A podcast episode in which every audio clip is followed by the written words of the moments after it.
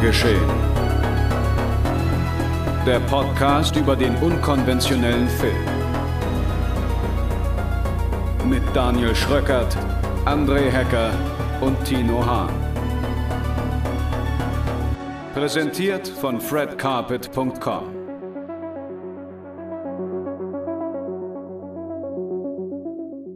Atemlos und schreiend wird die Spirale wahr.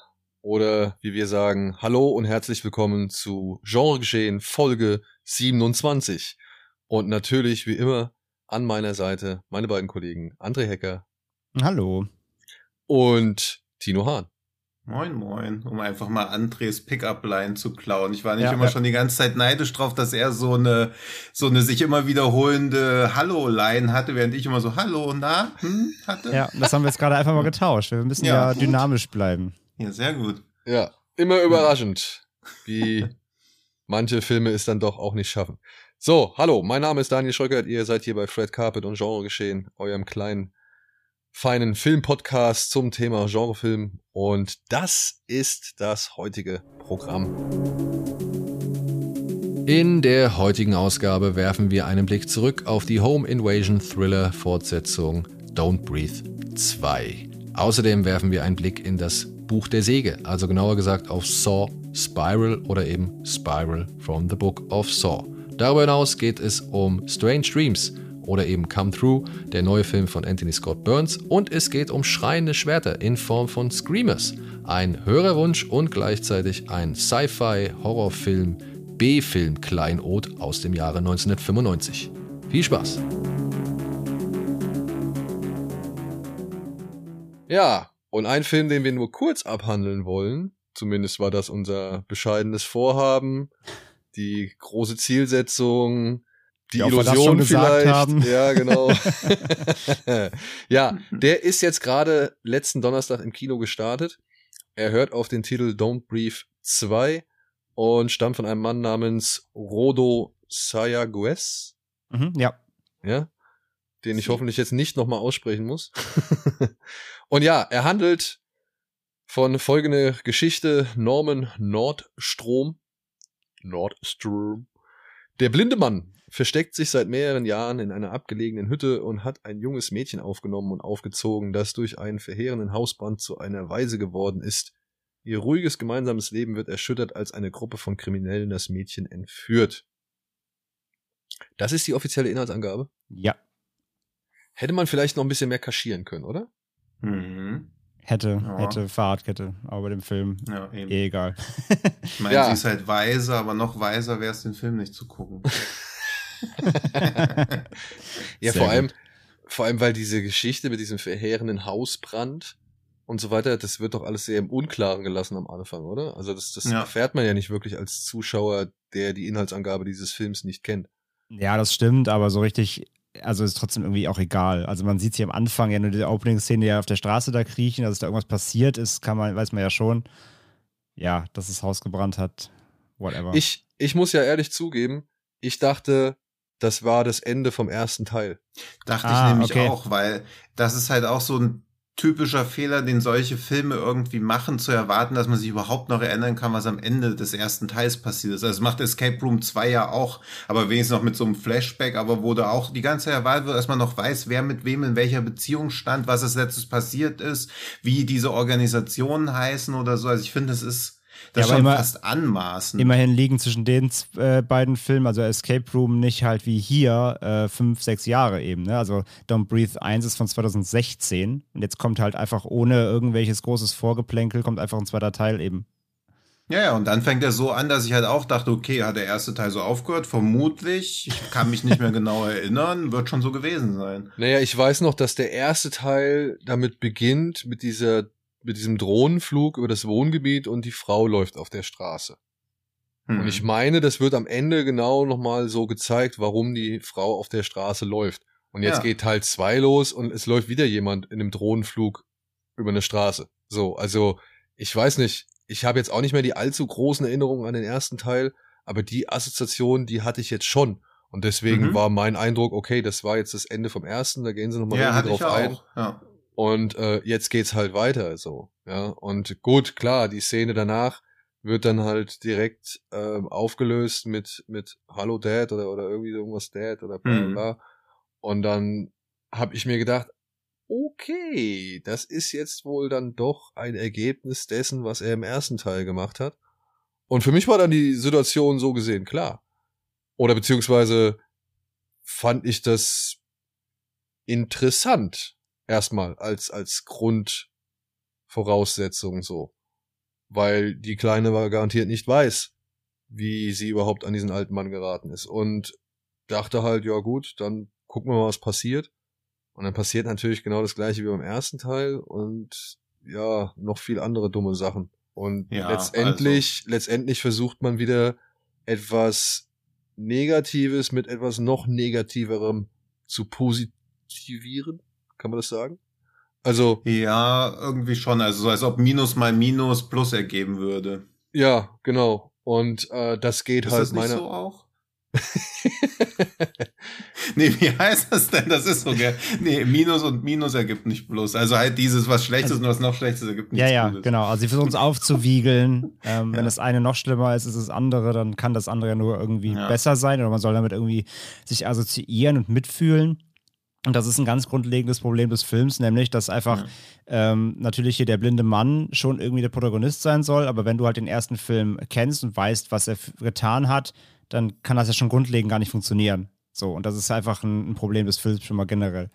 Was ja, weil es halt so eine Pest- oder Cholera-Problematik aufmacht und das Publikum soll rufen, juhu, Cholera. Also das kann halt nicht funktionieren. Äh, egal wie sehr er sich da entschuldigt und wie, egal wie er da auch ein bisschen als so ein Opa gezeichnet wird, er ist so ein bisschen schroff. Er ist ja fast wie der Typ von Heidi, dieser Almöhi, der auch immer so ganz schroff ist, aber eigentlich im Herzen ist es ja ein guter Mensch.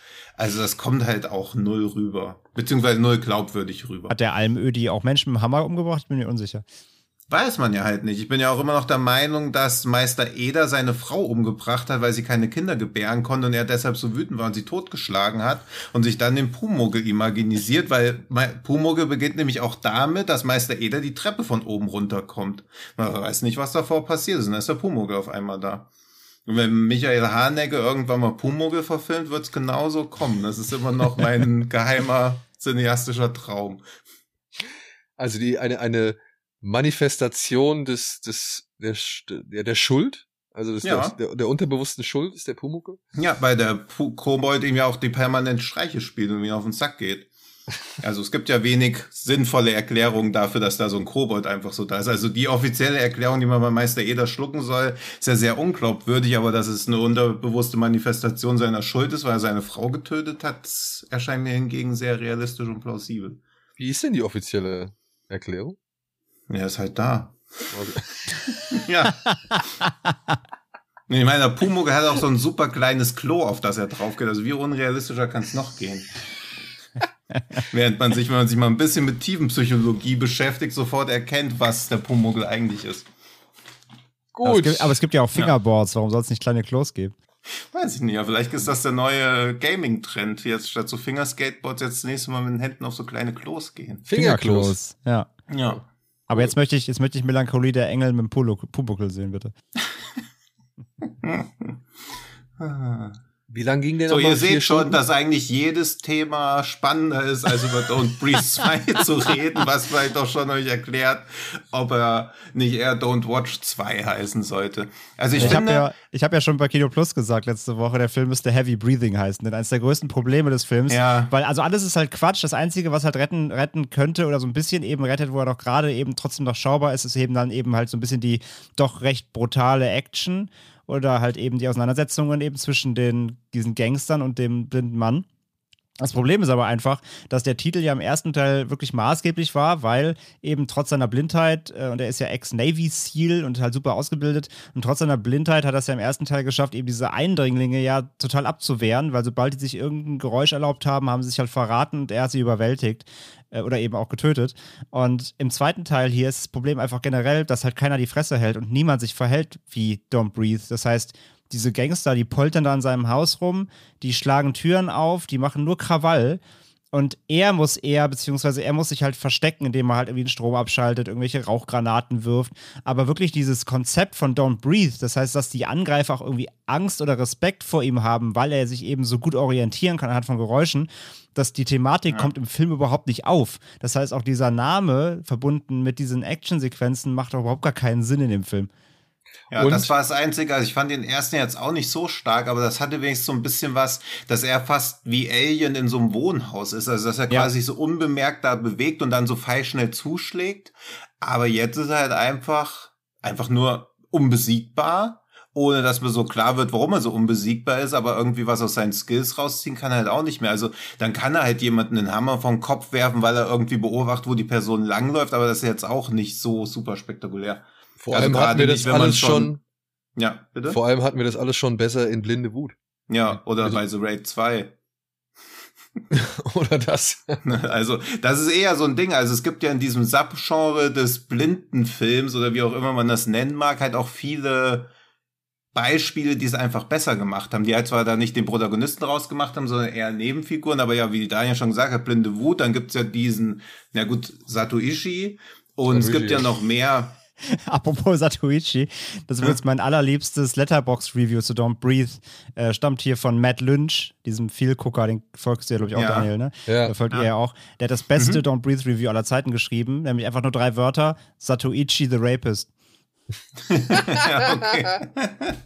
ja. ja, ja, das, das bringt es halt schon echt gut auf den Punkt. Also ja, dieses, selbst wenn man aus dem Film so ein paar Spannungsmomente mitnimmt und sich so denkt, ja, okay, das war jetzt halt so ein solides Ding, bleibt halt immer noch diese Kernbotschaft, die der Film da mitbringt. Das ist so, als ob es gut wäre, wenn man sich aussuchen kann, ob man von fünf Vergewaltigern gefangen genommen wird oder vier und sich dann so denken, ja, vier ist ja viel, viel besser. Da bleibe ich doch bei denen. Eigentlich ist es ja jetzt auch meine neue Familie, weil die haben ja auch Entschuldigung gesagt. Und was noch schlimmer oder schwerwiegender dazu kommt, ist ja eigentlich noch, wie formuliert man das denn? Das, machen wir Spoiler? Weiß ich nicht. Bei Würde ich versuchen. Okay, jetzt haben wir so lange aber geatmet, also jetzt wäre jetzt also ihr dürft in 20 Sekunden, ihr drückt einfach 20 Sekunden auf Skippen, dass ja auch der dritte Teil schon wieder angeteasert wird in so einer selten dämlichen Post-Credit-Scene. Ja, ja, die ist Bullshit, ja. Also. Ja. Und das ist nämlich, glaube ich, dann auch so, das, das ist halt diese Art von Film, die schafft es dann mit dem dritten Teil nicht mehr ins Kino oder vielleicht so mit Achen und Krachen und dann wird das so ein Direct-to-DVD-Ding. Oder Direct-to-Streaming, wie man dieses, diese Floskel ja inzwischen umbranden müsste. Ja, von, von welchem Verleih ist der? check das kurz. Ja. Äh, ich würde noch hinzufügen, es ist eigentlich ein generelles Sony. Pro Sony. Ja, dann könnte der ja hier bei Amazon oder sowas landen dann. Ähm, ich würde noch hinzufügen zu dem allen, das Dilemma ist auch eigentlich so ein hausgemachtes, weil ich äh, hatte, das hatte ich auch schon bei Kino Plus gesagt, ich fand es ja eigentlich spannend zu sehen, dass diese Kids da ja eigentlich im Unrecht sind und mhm. man sich so gesehen ähm, nicht mit denen identifizieren muss, sondern eben halt mit dem alten Mann, der sich da halt zur Wehr setzt und die vielleicht auch platt ja. macht. Aber sie mussten diesen alten Mann ja noch viel böser machen als, äh, als die Kids oder noch viel moralisch fragwürdiger und naja, und jetzt, ich dachte, wie gesagt, am Anfang, okay, das ist jetzt so die, die logische Konsequenz des ersten Teils, was da jetzt zu sehen ist.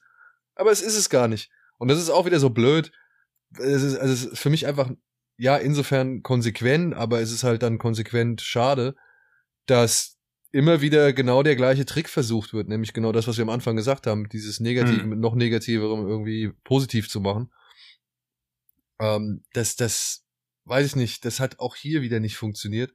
Und jetzt mal auch dadurch, dass es eigentlich überhaupt keine Connections zu dem ersten Teil hat, außer das ist der gleiche alte Mann, hm hätte man den Film eigentlich gar nicht Don't Brief 2 nennen müssen. Den hätte ja, man anders halt, nennen können. Und der hat halt immer noch das gleiche Vorhaben, in Anführungszeichen, wie im ersten. So, also er will immer noch seine, seinen Verlust ausgleichen. Das ist das Einzige. Sein Motiv ist halt noch da. Das ist das Einzige. Ja, aber, aber ich, ich finde halt auch. Er nichts gelernt. Also nein, nein, natürlich, halt genau, das ist ja das ärgerlich. Ding. Und im ersten Teil also, das, hat das ja auch nur funktioniert, ähm, weil du ja quasi auf die falsche Pferde gelockt wurdest, dass du gesagt hast, okay, die, diese mhm. Kids brechen ein, er wehrt sich und du bist ja dann eher, du routest ja eher für ihn, weil du denkst halt, er ist einfach ein unschuldiger Mann, der einfach seine Ruhe haben will. Und dann kommt ja quasi der Twist, dass er selber was am Streck am Stecken hat. Und das ist ja eher dann noch, das funktioniert ja sogar noch halbwegs, weil du quasi dich selber schlecht fühlst, dass du mit ihm mitgefiebert hast erst noch und dann merkst du, was er auch noch für ein Typ ist.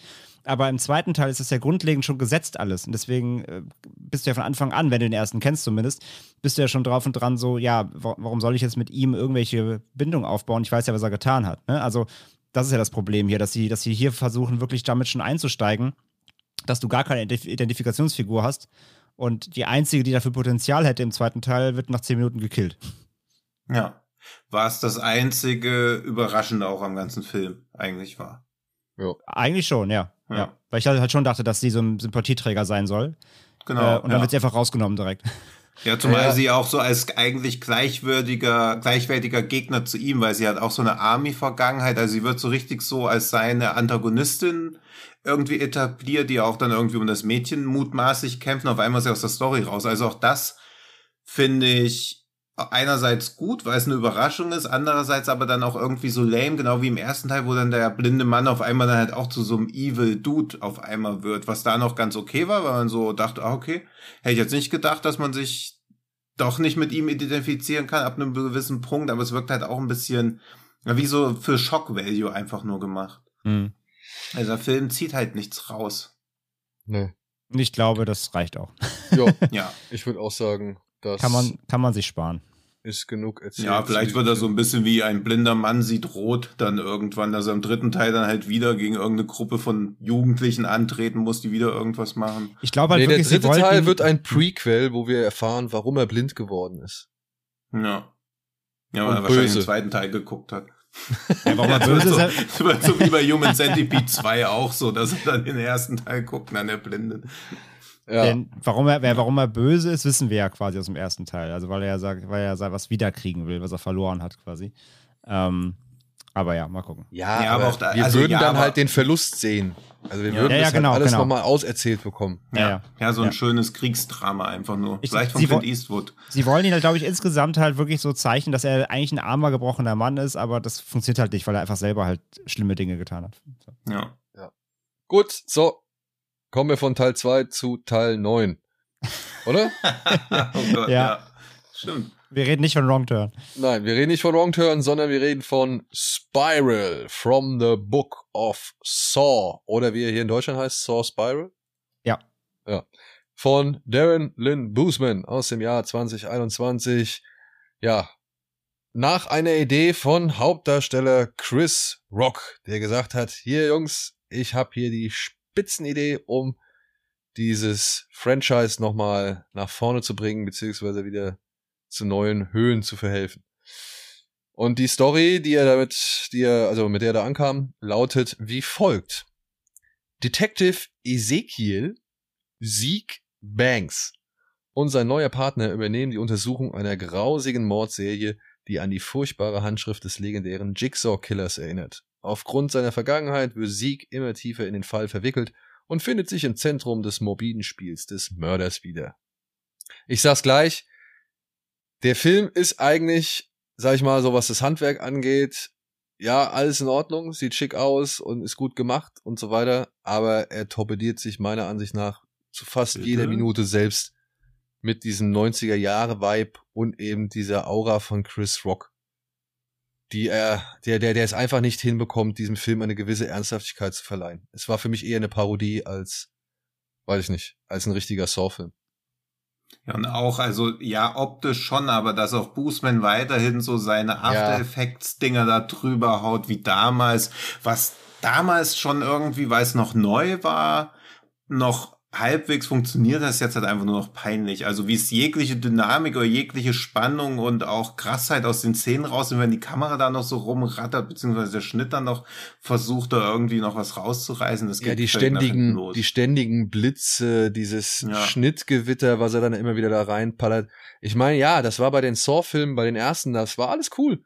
Ja, und auch diese mhm. Montagen, die er halt dann macht, ne, wo dann Leute nochmal ihre in Rückblicken irgendwie zu sehen sind und gewisse Szenen auf einmal plötzlich einen neuen Sinn ergeben und wahrscheinlich auch zwei parallele Zeithandlungen so aufeinandertreffen und so weiter. Das war damals alles cool, aber das hast du jetzt halt achtmal gesehen.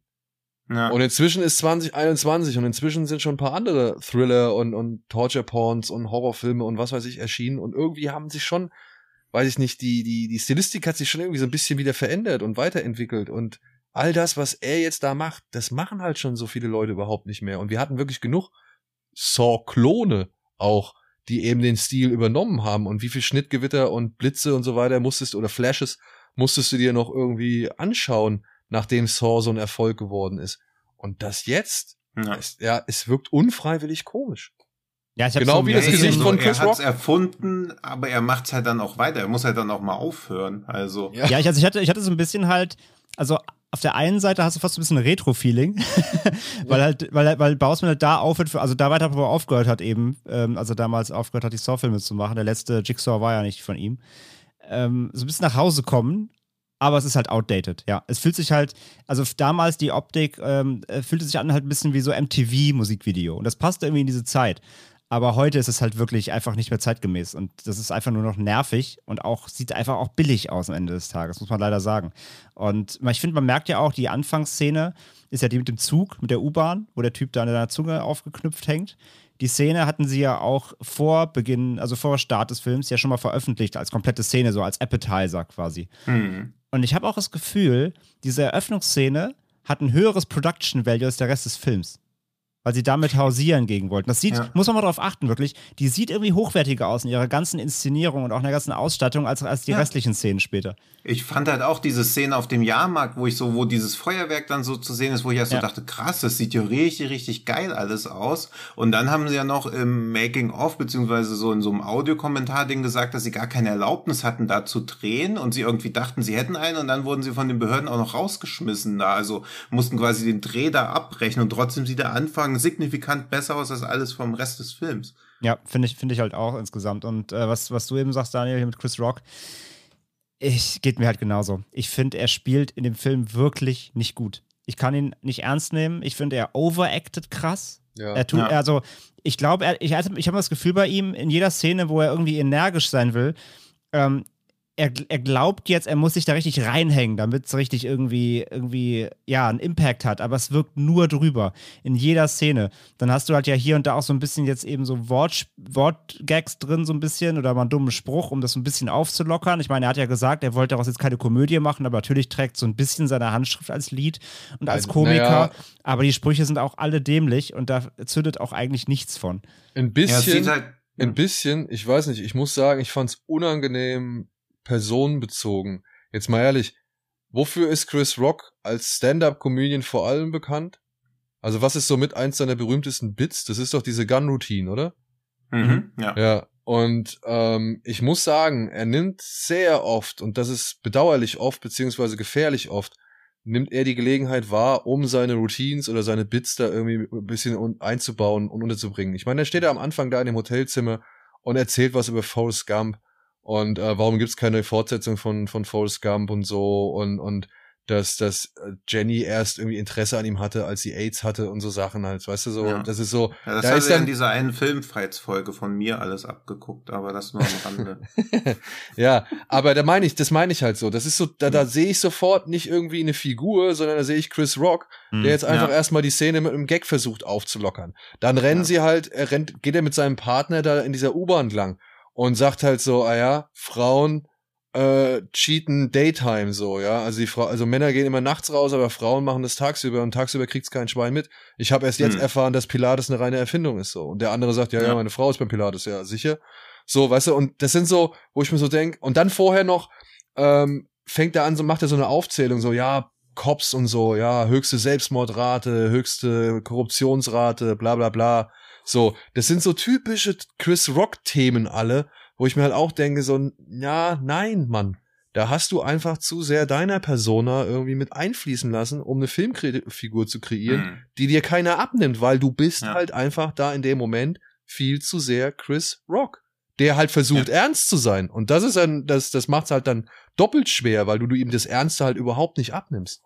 Weil ja, er halt ständig halt diese Augen so zusammenkneift. Ja. Entschuldigung. Diese pseudo-smarten Beobachtungen halt einfach. Also es sind ja auch gar keine Dialoge, sondern er gibt halt einfach was von sich, ja. wo man sagen soll, ja klar. Aber dann passt das auch wieder gar nicht zu seiner Position. Also er ist halt einfach auch so ein 0815-Polizist, der weder irgendeine krasse Karriere gemacht hat, noch versteht man, warum er dann so super smart sein soll, beziehungsweise deutlich schlauer als alle anderen. Das wirkt halt auch so eitel in der ganzen Besetzung und Inszenierung. Also es ist ja. fast so unangenehm wie George Clooney beim Monuments Man, wo auch eine Frau zu ihm sagen muss, wie attraktiv er eigentlich ist, weil wo man so denkt, das würde ich doch als Regisseur und Hauptdarsteller niemals zulassen, dass so ein Satz fällt. Also das ist halt alles richtig absurd. Und es wirkt auch eher so, als ob er zur Vorbereitung nicht die alle Saw-Filme geguckt hat, sondern alle Beverly Hills Cop-Filme. Also wo ist der Unterschied zwischen Axel Foley und irgendwie dem Chris Rock-Charakter? Ist ja. gar keiner vorhanden. Es sind genau dieselbe Art von Gag, genau dieses selbe auch egal wie schlimm das hier alles ist, irgendwie ist es trotzdem noch ein bisschen lustig und ja auch ein bisschen so ein Abenteuer. Also sie sind auch nie wirklich betroffen davon, bis es dann zu dieser einen Szene im Keller kommt, wo ich euch diesen Schnipsel gezeigt hatte, weil sie dann ja auch irgendwie innerhalb von zehn Sekunden 17 Schnitte wieder machen, wo er fünfmal mit der Taschenlampe irgendwo hinleuchtet, dreimal nicht und die Person, die versucht irgendwas zu machen, dann noch anschreit, weil er ungeduldig ist. Also wo auch dramaturgisch so viel gar nicht funktioniert, die Szene dann auch unfreiwillig komisch ist. Also wenn auch die Vorbereitung der Szene ist unfreiwillig komisch, weil es ja. geht ja darum, dass ähm, es soll ja quasi alle Polizisten sollen ja weggelockt werden, damit dann im ja. Polizeipräsidium eine eine Saw-Falle ausgelöst werden kann, was auch schon genau, kompletter ja. Bullshit ist. Und das Geilste ist aber, wie es, wie es gestaged wird, nämlich es heißt dann quasi, ähm, äh, Officer wurde verletzt und dann wurde halt irgendwie ein Officer auf der Straße mit Messer angegriffen. Und irgendwie, er hat irgendwie eine Verletzung, einen Stich am Arm halt. Also es ist jetzt auch nichts Lebensbedrohliches. Aber das ganze Polizeirevier ist plötzlich leer alle, alle, alle Cops der Stadt fahren zu diesem einen Tatort, wo, wo ein Kopf mit Messer angeritzt wurde. Das ist auch so ein Quatsch schon wieder. Das, ja, ist, das, das ganze Drehbuch schreibt sich auch so zusammen, wie es gerade wirklich alles braucht. Das ist so Hanebüchen. Einer meiner Lieblingsszenen ist auch im ganzen Film, nämlich wenn sie hier Flashbacks machen. Weil die sehen A, nochmal beschissener aus, weil die irgendeinen so komischen äh, Sepia-Filter haben, so richtig klassisch. Und dann gibt es diese geile Szene, also ähm, Samuel L. Jackson spielt ja äh, seinen Vater, aufgrund dessen er auch ja nur überhaupt so einen Namen hat, weil der Vater halt ein mega hohes Tier ja in, dieser, in diesem Präsidium war. Ähm, und die hatten ja auch mega Probleme wegen ihm. Und ich frage mich sowieso, warum Sieg, Sieg Banks überhaupt noch in diesem Revier ist, nachdem da was da alles irgendwie vorgefallen ja dann scheinbar ist. Auf jeden Fall, es gibt diese geile Flashback-Szene mit äh, seinem Vater und ihm. Und sie mussten sie ja irgendwie verjüngen. Und da habe ich so gelacht. Weil, ja. wie sie verjüngt haben, ist, Samuel Jackson hat einen Schnäuzer. Das ist alles. Und ja. Chris Rock trägt eine umgedrehte Basecap. Ja, das ist es, echt. Das es ist, ist, halt so geil. Und ja. wenn man halt bedenkt, wie alt die beiden Schauspieler sind. Chris Rock ist ja auch schon seit 50ern. Er sieht zwar nicht so ganz so krass aus, aber er ist auch schon gut gebotox. So sieht man halt auch schon. Aber das Einzige, was sie halt machen, er kriegt einen Stolzer und umgedrehtes Basecap. Und jetzt sollen sie halt irgendwie 20 Jahre jünger sein. Ich musste so lachen. Das ist alles. Und die, genau. Und die, und die hier, die, die Vorgesetzte, ähm, gerade vergessen, wie sie heißt, die Vorgesetzte hat einfach so ein Pony. Ja, das ist halt alles. das ist alles so schlecht. Und mich nervt auch ein bisschen dieses, weil sie ja auch relativ offensiv damit hausieren, dass sie den Film auch elfmal einreichen mussten, bis sie überhaupt eine Altersfreigabe bekommen haben, weil es vorher viel, viel, viel zu hart gewesen ist. Elfmal mussten sie was umschneiden. Ja, was aber tatsächlich schade ist, weil es fehlt eine komplette Falle. Die mussten sie komplett rausnehmen, was schade ist. Und es musste jede Falle musste gekürzt werden, was man halt leider merkt. Und äh, ja, es gibt, es gibt halt leider auch keine Nachricht bisher, dass dann mal ein DC erscheinen soll. Weil es war ja bei den damaligen Saw-Filmen ja auch so. Die waren im Kino alle harmloser und dann kamen ja die Director's Cuts eben auf Blu-ray. Und das soll wohl hier nicht passieren. Also selbst für die Gore-Fans, äh, äh, die, auch die werden wahrscheinlich nichts kriegen, weil die fallen hier im Film, ich will nicht sagen harmlos, der Film hat seine kleinen Gewaltspitzen, die auch echt hier und da eklig sind. Ja, aber auch schon da, ein paar fiese Szenen. Ja, ja, also es gibt schon ein paar fiese Szenen. Das, das, das schon, ne? Aber eben, es ist natürlich kein Vergleich mit dem Saw 3 oder so, die ja wirklich damals die Grenzen des Mainstreams auch versucht haben auszureizen, auszuloten und neu zu setzen. Ähm, das ist halt das Problem der Film, einerseits haben sie halt in Interviews gesagt, sie wollten mehr zurück so zu Saw 1. Also eher einer spannenden Kriminalgeschichte mit solchen Fallen als Bonus. Aber das Ding ist halt, entweder brauchst du halt dann wirklich einen guten Fall, der auch spannend ist und nicht vorhersehbar, und das ist er halt leider nicht. Oder du musst die Saw-Fans ja. abholen, die aber dann eher so ab Saw 3, 4 mit dabei waren, nämlich aufgrund der pompösen Fallen, des der, des extravaganten Gores und so weiter. Und das hat der Film halt aber auch nicht, in der Fülle zumindest. Das heißt, du liegst halt, du hast nichts dazwischen. Ähm, das heißt, es werden weder die Leute abgeholt, die Saw 1 geil finden, weil der Film ist halt nicht clever genug, aber er, reißt, er, rastet halt auch nicht komplett gore-technisch aus, damit du als Gorebauer sagen kannst, ja, okay, immerhin war es spritzig so. Also das ist halt schwierig. Der Film ist, hat, hat der, der findet niemanden. Ich glaube halt auch, also das kann mir auch niemand widerlegen, dass das kein Saw-Film sein sollte, sondern dass sie einfach ein bisschen diese Bezüge dann noch so reingeschrieben haben, dass es einfach eher so ein Ding war, dass irgendein Serienkiller Polizisten umbringt. Und dann haben sie sich gedacht, puh, den jetzt einfach so random rauszubringen oder so, wie soll es funktionieren? Dann hat Chris Rock diese Idee gehabt. Also das ist ja auch alles so niemand war dabei, ist ja alles auch so ein Marketingmärchen schon, dass er diese brillante Idee hat, das Sort draus zu machen, weil der Jigsaw Killer hat ja diese Schweinemaske auch benutzt, weil es das Jahr des Schweines war und jetzt auf einmal wird diese Schweinemaske und auch diese Schweinefigur benutzt, weil diese korrupten Polizisten Schweine sind. Also auch das mhm. hat ja gar nichts mit dieser Saw-Mythologie zu tun. Das ist halt einfach nur so draufgefropft, weil wahrscheinlich sich niemand gedacht hat, dass irgendwelche Leute sich Gedanken machen, warum hat Jigsaw überhaupt diese Schweinemaske? Wahrscheinlich einfach nur, weil es aussieht wie ein Schwein, also weil es halt creepy ist, aber auch da steckt ja noch eine Überlegung dahinter. Und wenn es ein Saw-Film wäre, also dieses, man muss ja keine Closure zu den anderen Teilen bringen, aber sowohl dieser Dr. Lawrence Gordon aus Saw 3D lebt ja noch und dieser, wie ist der denn, Logan vom, von Jigsaw lebt ja auch noch. Also es gibt quasi noch zwei Charaktere aus den vorhergehenden Filmen, die noch leben, die jetzt aber auch keinerlei Rolle spielen, was sie auch nicht zwangsläufig müssen, was aber natürlich trotzdem unbefriedigend ist, weil man die ja zumindest irgendwie noch auf dem Schirm hätte. Sie gucken sich auch gar keine Unterlagen zu den vorherigen Saw-Filmen, also oder zu den im Film ja real existierenden Fällen an. Sie schauen da Doch. so ein bisschen Sachen an. Doch. Also ja, aber auch das machen sie einmal und dann ja, klar. wird das ja auch einfach fallen gelassen. Vor allem wird's dann halt genutzt, um eine der lächerlichsten Szenen in diesem Film überhaupt zu präsentieren. Dann, das, das ist nämlich genau, als sie diese alten Fälle nochmal durchgehen, mhm. wo dann Chris Rock ich vertraue niemanden hier bei der Polizei. Alle haben sie mich gefickt und haben mir in den Rücken gestochen und bla bla bla. Ich bin alleine und keiner hier im, im Revier ist auf jeden Fall mein Freund. Ja, hier, kann ich mal dein Telefon haben? Klar, hier hast du. Zack. Also, das war schon, das war für mich der Todesstoß äh, ja. für diesen Film. Ja. Weil ja, er, so steckt, er steckt voller solcher wirklich uralt 90er Jahre üblen Klischees. Könnt ihr euch vielleicht zufällig ja. erinnern?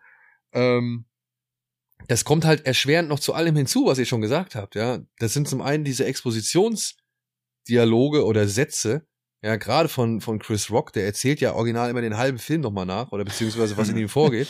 Ja. Und dann halt solche Szenen, ja, also wo du halt denkst, wo du halt schon genau weißt, ey, also das, das kann, das könnt ihr doch alle nicht ernst meinen und wo man sich halt fragen muss, warum sind die denn da so sorglos irgendwie mit, mit allem? Ja, also wirklich mit allem, ja. weil die wissen doch auch, wenn du jetzt sagst, ich komme mit einem neuen Saw-Film um die Ecke, da holst du doch erstmal die Leute ab, die die Filme über Jahre hinweg geguckt und gemocht haben. So, die wissen doch, wie diese Filme ticken. Die wissen doch inzwischen, wie sie funktionieren und was da irgendwie drin sein muss und wie vor allem auch Sachen erzählt werden.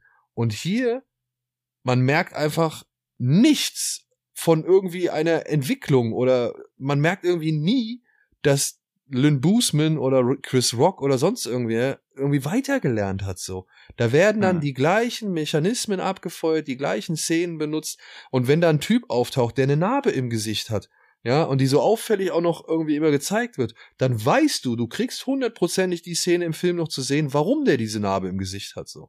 Also das mhm. sind alles diese wirklich bis ins Kleinste durchformatierten ja, Erzählungen und Abhandlungen und, und Vorgehensweisen, das, das finde ich irgendwie erschreckend, dass da sich ja. nicht irgendwie einer mal ein bisschen mehr Mühe gemacht hat. Ich meine, ja klar, man will vor allem die Leute bespaßen, die, also ich, ich verstehe es ja, man will die Leute bespaßen, die halt schon vorher an den Filmen Spaß hatten, aber dann gibt denen doch ein bisschen was Neues, ein bisschen was Herausforderndes. Ja, und lass dann vor allem auch solche, Entschuldigung, nur ein Satz, äh, ja. und lass dann halt vor allem auch solche Dämlichkeiten weg, wie, ich trau hier keinem Schwein, ey, gib mal dein Telefon, ja, alles klar, ja, hast du. Also das ist so. Ja, vor allem, das ist halt, er gibt das ja seinem neuen Partner, wo natürlich auch wieder, weil das ist ja auch wieder dieses einzige, ähm, Chris Rock wollte das Ganze halt aufziehen, wie ein bisschen wie so eine Buddy-Cop-Ding. Und ist es ja quasi auch mit seinem neuen Partner. Und was ist das einzige Klischee, was diese Buddy-Cop-Filme mal haben? Der gesetzte Polizist hasst seinen neuen Partner, will den nicht haben. Ist genau das gleiche eben hier. Ja. Neuer Partner kommt, er will den nicht haben, er, er behandelt mhm. ihn wie Scheiße. Und was macht er? Leidet ihm das Telefon. Bei der ersten Nachfrage. Das, ist, das, macht, das kommt noch dazu, zu der Szene Ja, aber selbst. da hatte Chris Rock ja auch, weil ich halt eben schon die Beverly Hills Cop-Filme als Vorbild genommen habe, aber er hat ja explizit im Interview auch nochmal gesagt, dass nur 48 Stunden auch ein Vorbild für ihn war für den Film. Ja, und das merkt man halt leider auch, weil das ja auch kaum variiert wird. Also sie kappeln sich ja auch nicht genug, sie haben nicht genug Streit, sie raufen sich nicht genug zusammen. Also auch das bleibt halt so merkwürdig unterentwickelt. Und ich finde halt, dass Source Bible genau dieselben Fehler macht wie jetzt auch der letzte Wrong Turn irgendwie versuchen, neues Publikum zu erobern, aber ein altes Franchise nehmen und den Leuten, die das alte Franchise mochten, nicht das zu geben, was sie am alten Franchise gut fanden, aber den neuen Leuten, die jetzt neu reingespült werden, gar nicht irgendwas zu geben, dass sie denken, oh, das war ja ganz cool, vielleicht soll ich die anderen Teile auch mal gucken, sondern man denkt so, ja, okay, pff, wenn das jetzt schon irgendwie alles ist, dann ist es ja ganz cool, dass ich die anderen acht Teile gar nicht gesehen habe. Also ja. da wird halt niemand konvertiert und niemand von den alten Fans ist begeistert. Also ich die Zielgruppe ist mir unklar. Übrigens auch, weil du vorhin nochmal meintest, halt, es gibt die wegen den Connections und so. Ähm, Tobin Bell wollte mitspielen. Ja. Aber sie haben sich halt dann tatsächlich, es gab wohl auch einen ersten Drehbuchentwurf mit John Kramer, aber der wurde mhm. verworfen, dann haben sie ihn wieder gestrichen, weil sie meinten, nee, irgendwie ist doch alles zu Hanebüchen und so. Also äh, Tobin Bell wollte irgendwie mitmachen, aber sie haben ihn dann doch rausgelassen komplett. Ach so, weil sie zeigen ja ein Foto von ihm, aber er kriegt auch ja, ja. nicht mal Credits. Also genau, das also, ist natürlich genau, so auf so einer das haben sie Ebene auch arschig, irgendwie jemanden zeigen, der für das Franchise stilprägend war, war und dann ja. nicht mal im Abspann nennen. Genau, und er wollte mitmachen, aber sie haben ihn rausgeschnitten. Also nicht rausgeschnitten, sie haben dann das neue entworfenes Drehbuch und gesagt, nee, das machen wir nicht, weil dann wird es irgendwie doch zu albern. Irgendwie. Ja. Aber dabei ist der ganze Film albern.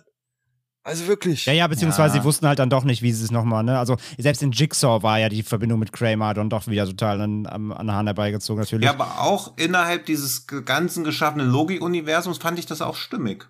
Also man kann den Saw-Filmen ja das alles vorwerfen, aber in sich logisch durchkonstruiert dieser ganzen Quatschigkeit sind sie schon, finde ich. Ja, das stimmt, ja, ja. Aber auf jeden Fall haben sie halt sich hier dagegen entschieden, weil sie gesagt haben, sie finden den Turn nicht ihn dann doch irgendwie wiederzubringen, ohne dann wirklich ja. echt ein Prequel zu machen oder sowas. Und dann haben sie es halt neu entworfen. Ja. Aber er war bereit, es mitzumachen, aber das nur noch als Fun Fact. Ja, und dann, was mich auch, also das sind echt so, also wirklich so Nicklichkeiten. Also ich glaube, wir haben jetzt schon rausgestellt, dass Spiralen sehr effektive Verhütungsmittel sind, wenn sie in Filmtiteln vorkommen.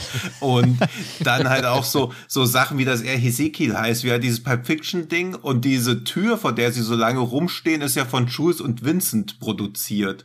Wo man auch so denkt, okay, jetzt werden hier noch irgendwelche Pulp Fiction Insider Gags noch reingebracht, wo sich so viel Mühe gegeben wird, die irgendwie so spielerisch reinzubauen, während das Drehbuch an ganz anderen Stellen krankt. Also das finde ich auch immer merkwürdig, so viele Insider, wie auch New Jack City und so erwähnt, wo und, er selber mitgespielt hat. Also und Leon der Profi äh, zitieren sie auch einmal. Ja. Mit äh, hier die, den Ausraster von Gary Oldman, der wird auch nochmal untergebracht. Ja. Ey, da gibt's ja, auch so eine geile Szene ich weiß nicht, ob ihr das noch im Schirm habt, aber da irgendwann stürmen sie ja mal einmal so ein Haus. So, so, so ein Dealerhaus irgendwie.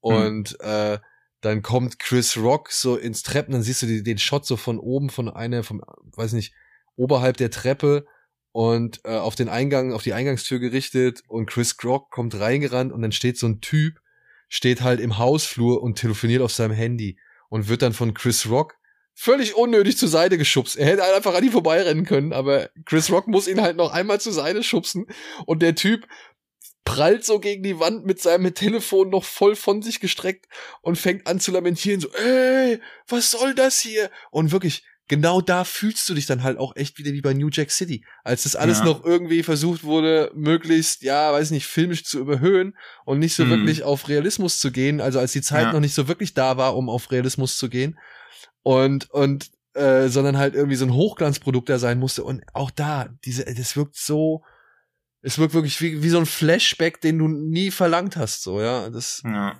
Naja. Und auch da, und ohne zu viel zu spoilern, ganz kurz auch, ähm, weil das ist ja da, wo sie zu diesem Drogendealer in die Wohnung wollen.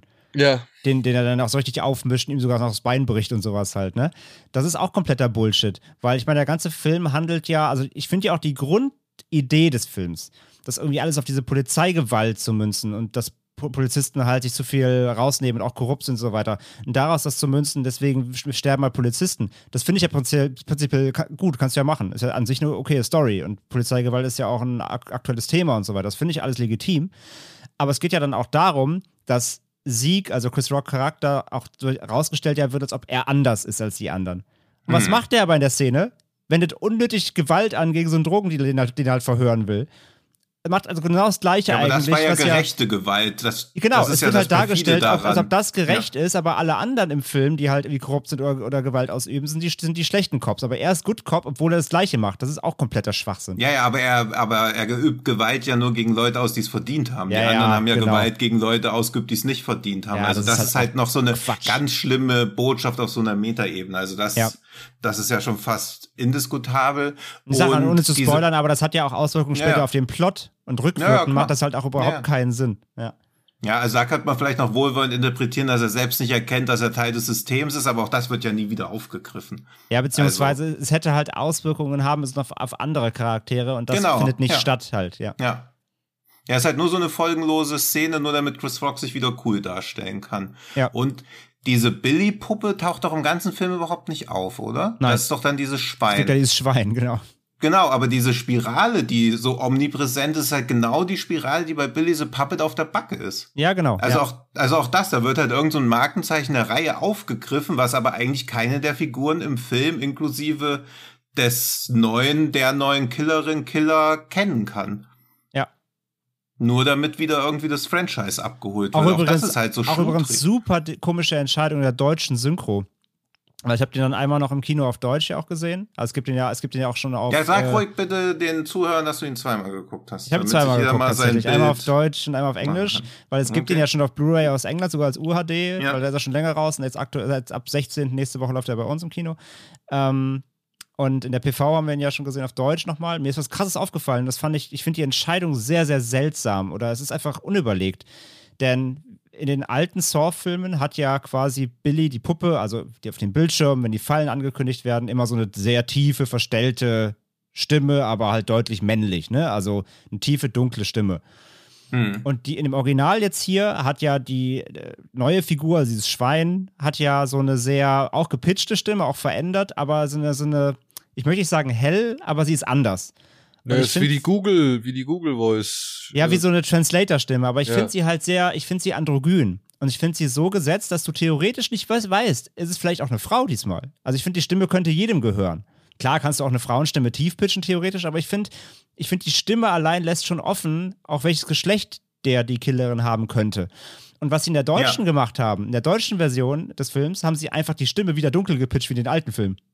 Da hat nämlich der, der Killer, ja. äh, dieses Schwein, gar nicht eine, diese, diese, ja, hellere Stimme. Da ist oh. einfach wieder die, die, die alte von früher. Okay. Das fand ich irgendwie, finde ich ungelenkt, weil das ist so eine klein, ist so eine Kleinigkeit, aber es ist so eine, es ist der Film, der Film macht in dem etwas anders als früher. Hm. Und das nehmen sie der deutschen Sync einfach raus. Das fand ich auch irgendwie un unüberlegt.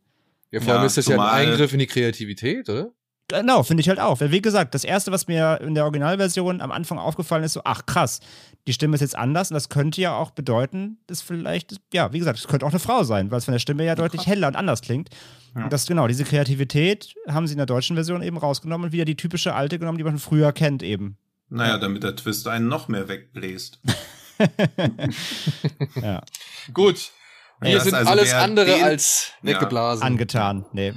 Ja, das ja. sowieso noch. Also der Twist ist, den sieht man auf acht Meter gegen den Wind. Das, ne? das ist halt das Erschreckendste an allem. Also, ja. Das ist wirklich noch das Erschreckendste an allem, dass du halt wirklich diesen Twist so früh schon oder die, die halt, was hinter allem steckt, dass du das so früh vorhersehen kannst, ey. Also noch früher ja. als in anderen Filmen. Und ich meine ehrlich, spätestens ab Teil 5 war man eigentlich immer auf der, also konnte man eigentlich schon relativ gut leicht erahnen, was jetzt passiert oder äh, um wen es geht, so. Da will ich jetzt gar nicht irgendwie sagen, dass das alles viel schlimmer war oder besser war. Aber hier, das fand ich auch wieder erschreckend. Also wirklich. Ja, aber selbst die alten Filme hatten immer noch irgendwo so eine Stellschraube, die du nicht gesehen hast. Eben ja. natürlich, auch, natürlich auch, weil sie so inzwischen so verzahnt waren, das muss man ja so sagen. Und es wurde ja auch, mhm. natürlich wurde es irgendwann sehr, sehr überbordend, was die Verkettungen und hier noch, dass es zeitgleich passiert ja. und so. Aber sie hatten immer irgendwo noch zumindest eine kleine Stellschraube, die du nicht ja, Da war immer sehen. so ein anerkennendes Nicken. Genau, genau, zumindest ja, das. Aber das ist hier wirklich, ich finde, Spiral ist der Saw-Film, der am allerleichtesten von allen zu durchschauen ist. Gar keine ja. Frage. Ja. Also da haben sich wirklich da gar keine jegliche Polizeiarbeit komplett ignoriert wird. Ja, das sowieso. Also das, der Twist, erstens mal ist er komplett vorhersehbar und zweitens mal dürfte er gar nicht existieren, weil einfach alle aufhören, Polizisten zu sein ab dem Zeitpunkt. so. Sonst wird es halt gar nicht funktionieren. Also das ist halt echt Also auch die Leute hinter den Kulissen, also alle hören auf, ihren Beruf auszuüben ab dem Zeitpunkt. ja. Ja. Also Gut. Deswegen hören wir jetzt hier auch auf. Ja, an dieser kommen wir Stelle mal zu einem Film, der ein deutlich besseres Ende hat. oh, darüber werden wir jetzt auch gleich nochmal diskutieren. ja, die Rede ist von Come True, so heißt er im Original. Hierzulande kommt er raus als Strange Dreams. Naja, die Frage ist halt, welcher ja, Titel sinnvoller wäre. Aber gut, er stammt von Anthony Scott Burns aus dem Jahre 2020 und beinhaltet folgende Geschichte. Die junge Sarah ist von zu Hause ausgerissen. Sichere Schlafplätze sind rar und zudem leidet sie unter Schlafstörungen, da sie von Albträumen geplagt wird. Sie wünscht sich daher nur ein einziges Mal eine Nacht durchschlafen zu können. Das Angebot, an einer Schlafstudie teilzunehmen, kommt ihr da gerade recht und sie hat die Hoffnung, dass die Wissenschaftler ihr helfen können. Die Studie stößt aber stattdessen die Tür zu einer bedrohlichen Traumwelt auf. Wie fängt man diesen Film am besten sofort an? Oder beziehungsweise. Ich glaube, bei dem müssen wir uns halt auch, glaube ich, kurz fassen. Weil das große, also ich sage, das große Problem finde ich ist halt, also ich mag Anthony Scott Burns als Regisseur super gern, weil er finde eine geile Atmosphäre immer schafft, gute Bilder, super Soundtrack immer, den er ja auch teilweise selbst macht. Also dieses Pilot Breeze, die den Teil vom Soundtrack gemacht haben, ist ja auch selber.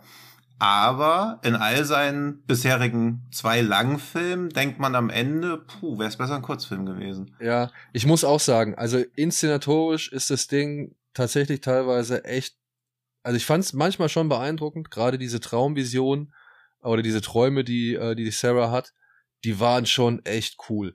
Die sahen geil aus, sie hatten eine coole Stimmung, das war wie, manchmal wirkt es für mich auf, also auf mich, wie als hätte man ähm, das, das Video aus The Ring in einem One-Shot gemacht oder so. Ja, also das mhm. war, da waren schon wirklich so ja, atmosphärisch. So Silent Hill mit drin oder so. Ja, genau, mit ein bisschen Silent ja. Hill mit drin, ja. so. Also da waren schon coole Motive und coole Situationen und auch die ganze brodelnde, der brodelnde Score und so, das war immer wieder cool. Und auch abseits davon, die Szenen, die so gesehen in der Realität von Sarah spielen, oder wenn, wenn Sarah wach ist, das war auch alles schick und, und, und, und cool in Szene gesetzt.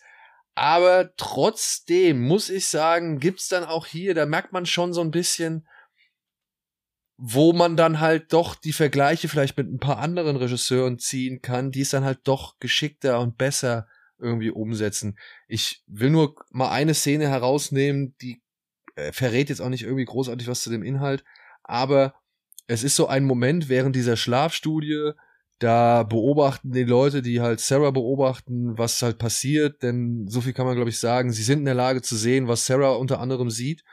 Und da wird versucht durch sehr langsame Kamerafahrten und Bilder und Leute, die dann plötzlich nervös werden und versuchen irgendwie zu reagieren und irgendwie eine Lösung für die Situation zu finden, wird versucht, so eine Art Spannungsmoment, der sich immer steigert und, und, und immer weiter verdichtet wird und immer ja, weiß ich nicht, immer nervenzerfetzender sein soll. Für, also wird versucht, solch einen Moment zu kreieren. Und ich muss sagen, sowohl die Bilder, die er sich dafür wählt, als halt auch die, sag ich mal, Frequenz, in der er halt bestimmte Szenen wieder einblendet oder wieder zurückschneidet oder halt Kamerafahrten irgendwie wirken lässt, das geht noch nicht so ganz auf. Ja, ja ich, also ich finde, das kann man glaube ich schon auch so sagen, ganz klar. Das ist ja der Main-Plot, das ist jetzt auch kein, kein großer Spoiler. Also die Wissenschaftler haben quasi in der nahen Zukunft, das ist nicht datiert irgendwie, die Technologie erfunden, dass man Träume visualisieren kann. So, das kann man, glaube ich, einmal so hinstellen. Also man, die können sehen, zumindest ja, auf so Monitoren leicht ver, verrauscht und ne, das ist nicht HD so, irgendwie keine 4K-Träume, aber sie können grob in Umrissen erkennen, was Leute träumen. Das ist so ein bisschen die, die technische Idee dahinter. Und das ist auch auf jeden Fall sehr, sehr cool, weil da stecken halt so Sachen drin. Ich finde ja halt so Schlafforschung mega spannend, weil es gibt ja auch jetzt, also in echt jetzt, super viele Fragen noch, die ja ungeklärt sind, weil man einfach da sehr schwer Zugang zu findet. Und ich finde dieses Forschungsgebiet super spannend und hier sind ja auch Sachen drin, wie zum Beispiel ähm, so Schlafparalyse und sowas. Ne? Das, das gibt es ja auch eben in Wirklichkeit, dass man sich nicht bewegen kann und teilweise äh, hat man dann sogar so, ähm, ja, hypnotische Erfahrungen und, und sieht halt Dinge, die nicht da sind und so weiter. Und das wird da hier alles ein bisschen vermischt. Diese Grundidee. Du darfst auch gerne einen Produkthinweis auf eure 16-stündige Sonderfolge zur Schlafparalyse einfügen. es sind nur fünfeinhalb, aber ja. Ach, okay. Naja, wir haben mal für, wir haben mal für einen anderen Podcast mit einem Schlafwissenschaftler der Charité Berlin gesprochen über genau diese Themen nämlich. Und ich finde das halt super spannend. Und das versucht der Film so ein bisschen eben als ja, Genre-Horrorfilm darzustellen. Aber ich finde, das Problem ist halt, dass Scott Burns, er hat eigentlich leider nur eine richtige Idee des Films, nämlich das Finale. Aber das ist halt so ein, wie wir eben gesagt haben, das ist so ein Kurzfilmfinale. Und der Rest des Films, die 90 Minuten davor, so ab der Hälfte, finde ich, hat der Film nicht so richtig viel zu erzählen. Weil dann nee. macht er irgendwann so eine, macht er so eine sehr, sehr komische, finde ich, und nicht plausible Liebesgeschichte auf nämlich mhm. zwischen der Hauptdarstellerin, äh, die ich mir super finde. Ich finde, ich, ich, hab, ja, ich, ich, dachte erst, ich dachte erst, es war Macy Williams, aber sie will jetzt sehr viel Ähnlichkeit mit ihr, aber ist sie ja gar nicht aus Game of Thrones. Und, und einem der Wissenschaftler. Und ich finde diese Liebesgeschichte, die ist irgendwie, die, die kann ich nicht greifen. Die kann ich, die kann ich nicht, die kaufe ich nicht ab. Die, die entsteht ganz komisch, finde ich. Und sie hat auch eine ganz, spielt sich auch sehr komisch aus. Und es gibt auch keine richtigen, es gibt keine richtige Antwort darauf, was die Wissenschaftler eigentlich auch wollen, wirklich. Es passiert halt einfach, aber es gibt auch kein großes Ganzes dahinter, nämlich der Film verstolpert sich so ein bisschen, arbeitet halt viel mit Visionen und diesen Tagträumen und richtigen Träumen und überhaupt und stolpert sich so langsam hin, um dann das irgendwas das Finale auszuspielen, um dann endlich seine Idee zu präsentieren, die eigentlich hinter dem Film steckt. Aber die relativiert halt leider auch so ein bisschen den Rest des Films.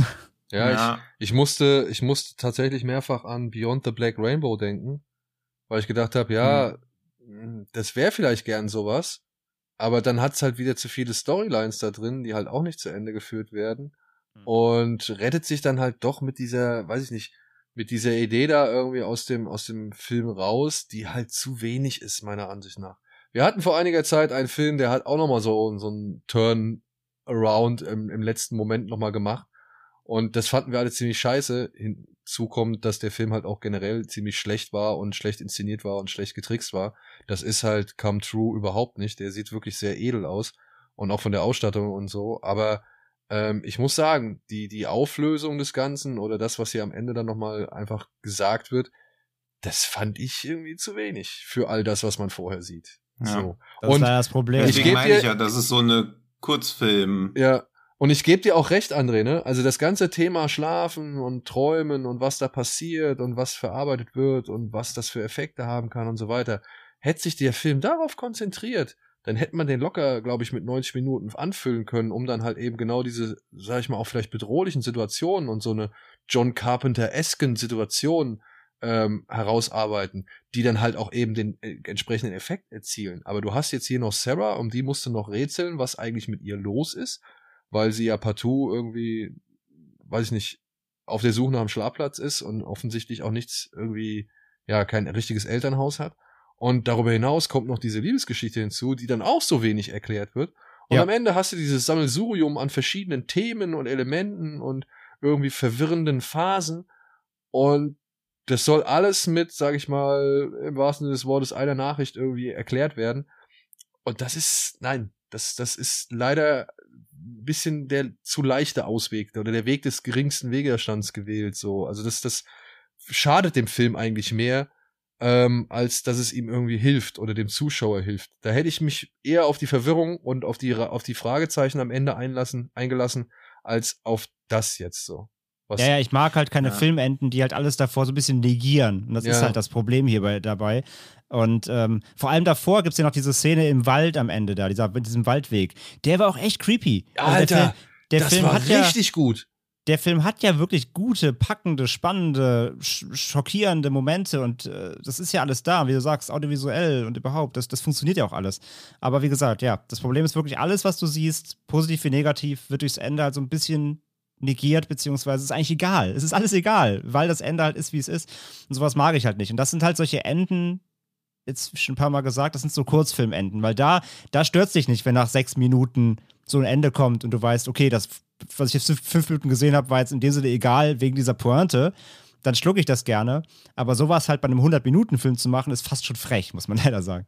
Ja, vor allem, vor allem kannst du dir ja, da ich mal, das, das Kopfkino ist nach so einem Kurzfilm ja angenehmer anzukurbeln als ja. das Kopfkino hm. nach äh, knapp 100 Minuten, äh, das du gesehen hast und dass er eigentlich dann vielfach ausformuliert wurde.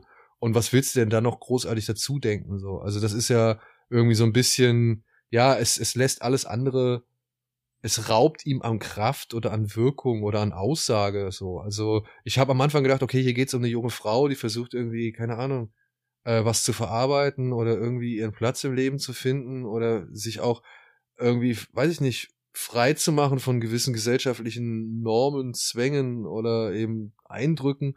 Dann geht's halt äh, vor allem um dieses ja Schlafphänomen und dann plötzlich denkst du, es soll irgendwie übernatürlich werden und aber es wird dann auch nicht so richtig übernatürlich und ja, damit spielt der Film ja, wie gesagt, ganz gut, weil das mag ich halt, weil bei der Schlafparalyse ist es ja wirklich so, dass viele Menschen sehen dann so schwarze Gestalten am Bett. Da erzählen ja ganz viele von. Das ist ja auch wissenschaftlich nachgewiesen, weil das Unterbewusstsein dir ja quasi ähm, Streiche spielt und das, was du ja am meisten im Leben siehst, sind eigentlich andere Menschen. Und deswegen visualisierst du im Grunde Gestalten, die wie Menschen aussehen, aber dein Kopf kann sie halt nicht richtig formen, deswegen sind sie einfach so Schatten. Und das, und das damit arbeitet der Film ja auch. Es gibt ja diese Momente, wo so Schattenwesen am Bett erscheinen und das ist halt genau dieses Phänomen. Und der Film lässt aber, also er spielt halt so damit so ein bisschen, ist das jetzt dieses Schlafparalyse-Phänomen oder sind das wirklich Gestalten, die bedrohlich werden können, sogar auch für die Person, für diese Testpersonen?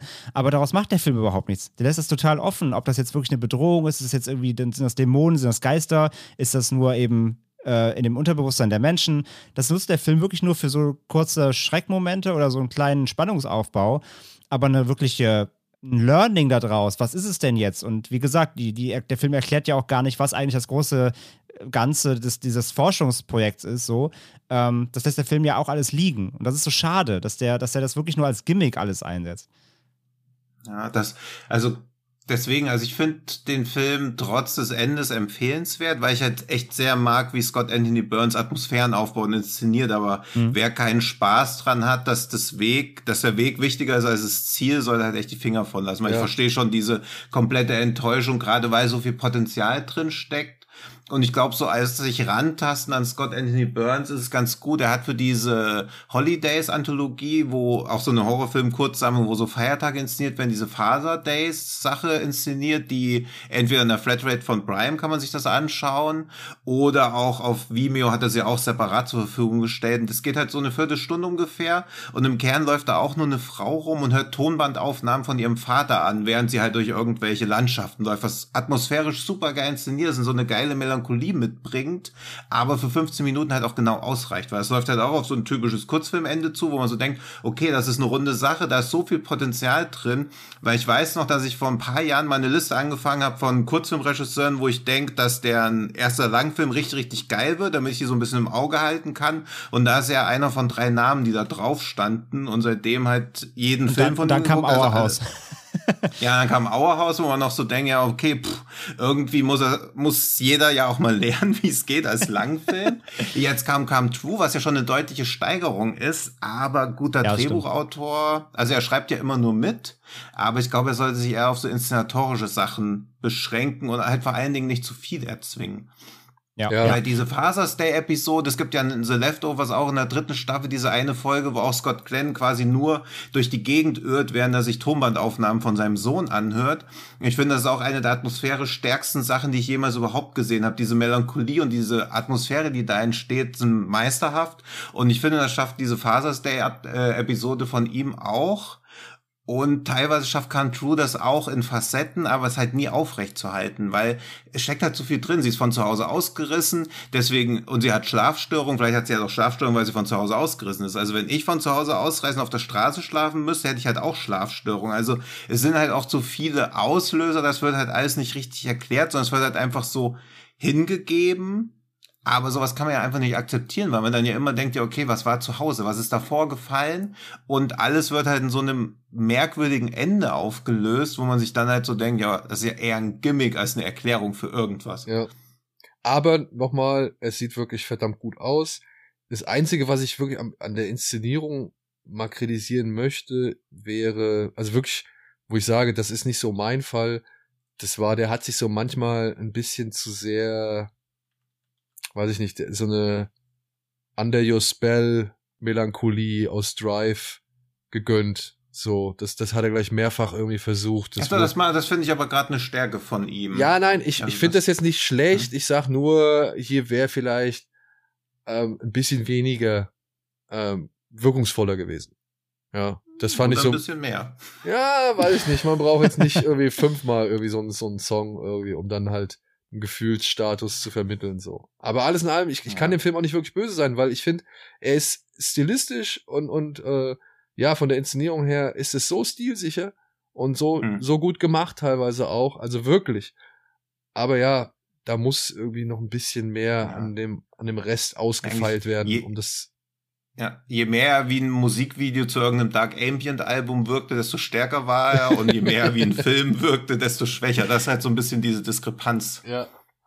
Ja, aber, ja, aber trotzdem. Geht mir genauso. Beim Empfehlen würde ich ihn trotzdem auch. Ja, also ich würde ihn wirklich man kann hier wirklich gucken, also äh, gerade eben wie der Inszenierung, gerade wenn man auch diese Thematiken, die wir jetzt erwähnt haben, da drin wirklich auch spannend findet, ähm, dann, dann kann man da schon, glaube ich, viel rausziehen, weil, wie gesagt, er macht mit der Themaschlaf und so, macht er schon einiges richtig.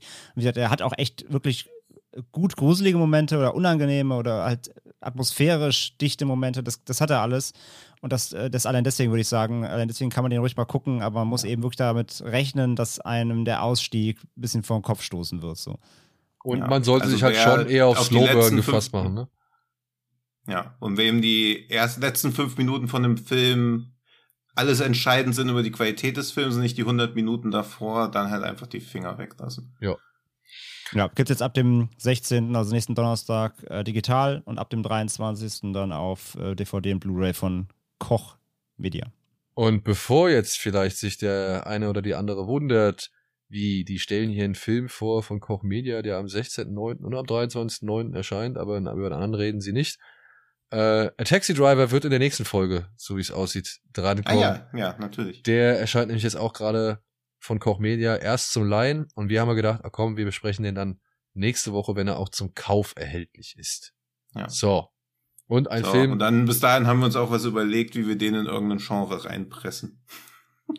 ja, das ist doch, ist doch Historien-Thriller. Tatsachen-Thriller. ja, stimmt, jetzt, ja, jetzt wo du es so sagst. Ja, oder Road-Movie. ja, kann auch sein. Ja. Kann ja. auch sein. So, Road-Movie. Gutes Stichwort. Wir haben hier ein Walk-Movie. Denn äh, der wurde uns empfohlen, oder? Das war eine Zuschauerempfehlung. Beziehungsweise ja. War das eine Empfehlung oder nur ein Wunsch, dass wir drüber sprechen? Weil das muss ja auch nicht unbedingt eine Empfehlung. Vielleicht Stimmt. wollte ja auch einfach jemand sehen, wie wir auf sowas reagieren. War das, das ein, glaube ich, immer nicht so trennscharf. War das ein Zuhörerin oder Zuhörerwunsch? Ja. Ja. Okay. Okay. Dieser Wunsch heißt Screamers und ist schon ein paar Jährchen älter. Er stammt aus dem Jahr 1995 von Christian Dugray. Den kennen vielleicht mal ein paar Leute als den Regisseur von Scanners 2. Und der hat jetzt hier zusammen mit Dan O'Bannon, den wir alle natürlich durch Alien kennen, oder Jodorowskis Dune, der nie entstanden ist, hat er jetzt hier eine Geschichte, eine Kurzgeschichte von Philip K. Dick als Film adaptiert. Ach oh shit, dann muss ich muss noch einmal zurückspringen, weil bei Come True sind ja auch viele Philip K. Dick Anspielungen drin. Fällt mir jetzt gerade erst wieder ein. Ja, super. Bloß ist euch aufgefallen, dass dieser Arzt, dieser Dr. Meyer, dieselbe Brille aufhat wie, äh, die gleiche Brille wie George Romero. Das hat auch der Regisseur extra in einem Interview gesagt, weil er so großer Romero-Fan ist, hat er dem die Brille aufgepasst. So, jetzt aber wieder zurück. Aber, ist mir bei aber tatsächlich ist mir diese Brille auch aufgefallen, weil ich mir gedacht habe, woher kenne ich diese Brille? Beziehungsweise, warum ist die so auffallend groß? Äh, aber jetzt ist ja ein schöner Übergang. So, Kommen wir zu dem einen ja. Philip K. Dick-Verweis. Ja, Entschuldigung. Zum nächsten Philip K. Dick-Verweis, nämlich zur Geschichte von Screamers. Die handelt oder lautet wie folgt. Sirius 6b im Jahr 2078 ist ein kleiner Planet. Auf einem fernen Minenplaneten, der von einem Jahrzehnt vom Krieg verwüstet wurde, haben Wissenschaftler die perfekte Waffe entwickelt. Eine klingenschwingende, selbstreplizierende Rasse von Tötungsgeräten, die als Screamer bekannt sind, Screamer bekannt sind und nur einem einzigen Zweck dienen, alle feindlichen Lebensformen zu jagen und zu vernichten. Das ist mal eine knappe Inhaltsangabe, die wirklich gar nichts über diesen Film aussagt. Und auch nicht ansatzweise eigentlich äh, die Geschichte des Films wiedergibt. Aber gut, die können wir jetzt mal aufdröseln. Denn hier geht es so gesehen um zwei verfeindete Parteien, die auf dem gleichen Minenplaneten um eben ein Rohstoff namens, glaube ich, Byridium kämpfen, der halt alle Energieprobleme des Universums gelöst hat, aber halt auch eine gefährliche Strahlung freisetzt und weil man sich nicht so ganz einig darüber war, ob das jetzt nun gefährlich ist für die Menschheit, beziehungsweise ob das jetzt einfach auch kein Grund ist, die Minenarbeiten aufzuhören, äh, ist ein Krieg entstanden zwischen zwei Parteien, den NEPS und der Alliance. Und wir lernen jetzt Peter Weller als Anführer, Alliance-Anführer, als Alliance-Kommandant irgendwie kennen, der in seiner, in seinem Bunker oder in seiner Festung hockt, zusammen mit ein paar anderen Soldaten. Und eines Tages kommt plötzlich einer von den Neps vorbei, zu Fuß. Und das ist schon von jeher eher ungewöhnlich. Und der arme Mann wird dann auch direkt von diesen Screamers, von diesen Schwertern oder Tötungsgeräten, würde auch direkt zerlegt. Allerdings können Peter Weller und seine Jungs noch eine Nachricht sicherstellen, die der ähm, zerfetzte Nepp bei sich hatte und in der es darum geht, dass ja Peter Weller jetzt zu, zu dieser Nepp, zu diesem Nepp-Hauptquartier kommen soll, weil die ihnen quasi einen Friedensvertrag anbieten. Und das finden sie doch sehr merkwürdig, weil aus dem Oberkommando ja kommen doch ganz andere Anweisungen, beziehungsweise kommen aus dem Oberkommando entsprechende Anweisungen, die das, sag ich mal, unterstützen, aber die Gesamtsituation, sag ich mal, wirkt doch sehr merkwürdig. Und deswegen macht sich jetzt Peter Weller zusammen mit einem weiteren Soldaten auf den Weg in dieses andere Hauptquartier, um rauszufinden, was auf diesem Planeten los ist.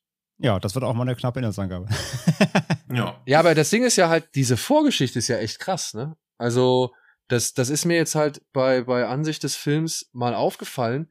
Das ist eigentlich schon eine echt geile und umfangreiche Hintergrundgeschichte, die, die dir halt mit Hilfe des Films erzählt wird. Es ist halt nur so schade, dass der Film sich dann halt, sag ich mal. Das, sag's euch, wie es ist. Dass es alles im Film keine Rolle mehr spielt. Ja, das ist halt ja, so. Eben, das, dass ja. es so wirklich keine Rolle mehr spielt und, und dann halt auch leider irgendwie, ja, wie schon bei Super Mario Bros. aussieht, als wäre es halt in der Zementfabrik um die Ecke gedreht worden, so. War ja vermutlich auch so. Äh, bevor wir weitermachen, ganz kurz noch der Fairness halber. Wir wollen ja auch das komplett äh, korrekt hier machen. Ich habe nochmal kurz natürlich den Original-Tweet rausgesucht, äh, mit dem, warum es der Film vorgeschlagen wurde, nämlich von unserem Hörer Luca. Grüße an dich. Er hat geschrieben: Hi, Genre geschehen. Ich hätte einen Film für euch, den ihr in eurem Podcast besprechen könntet. Der Film heißt Screamers Tödliche Schreie von 95 mit Peter Weller. Als ich den Film zum ersten Mal geschaut habe, hatte ich über mehrere Tage schlaflose Nächte. Das nur mal kurz okay. Fairness halber also ich sag mal also. so, als ich weiß nicht, wann er oder welchem Alter er den zum ersten Mal geschaut hat. Ich habe den mal vor Jahren irgendwie gesehen, aber auch nur den Anfang. Und ich kann verstehen, wenn man den so, weiß ich nicht, zwischen 12 und 16 guckt, dass der einem schon zu einem Zeitpunkt, wo es vielleicht auch nichts anderes gab, äh, schon den ein oder anderen Schrecken einjagen kann, beziehungsweise dieser Schrei sich da vielleicht doch auch ein bisschen ins Gehirn frisst oder in die Erinnerung. Wenn man den Film halt heutzutage mit 45 guckt, ist das halt alles nicht mehr ganz so ähm, mitreißend, möchte ich jetzt mal sagen. nee, durchaus. Der hat ja wirklich schon so seine weirden Momente eben auch. Auch mit den, mit den Kindern dann eben und so. Es hat ja schon so ein paar Dinge, die man eben. Hast du dann den mit 45 oder 44 gesehen? Äh, gute Frage. Tatsächlich habe ich den. nee, ich habe den jetzt mit 45 zum ersten Mal gesehen. Also ich kannte, wie gesagt, den Anfang und habe den nie zu Ende geguckt weil ich weiß nicht warum. Irgendwann, irgendwann fand ich es wohl langweilig oder so. Und ich kannte halt, glaube ich, die ersten 20 Minuten, äh, 25 Minuten des Films. Ah, okay. Und äh, dann habe ich halt nie weitergeguckt und jetzt habe ich den halt zum ersten Mal beendet. Und ich sag's gleich vorweg. Ja, der Film sieht nicht so schick aus. Ich finde auch, er gibt sich trotz allem Mühe mit den Kulissen und so weiter, auch mit den Kamerafahrten und so. Und ich muss aber sagen, alles in allem finde ich diese ganze Hintergrundgeschichte so spannend, dass sie den Film für mich halt tatsächlich ein bisschen besser macht, als er eigentlich ist. Aber ist. Ja. ja ich finde aber, ich finde aber halt auch, er kaschiert relativ gut teilweise das wahrscheinlich mäßige Budget, mhm. weil Ja, hat nicht die besten Effekte, aber die Sachen, die zum Beispiel gut aussehen sollen, die sehen auch echt nicht so schlecht aus. Also er hat hier und da ziemliche Uncanny-Momente und Campy-Momente, gerade wenn du irgendwelche Städte im Hintergrund siehst, die halt eindeutig eben, eben am Rechner entstanden sind. Ähm, oder wenn da irgendwie ein Leiter abhebt oder so.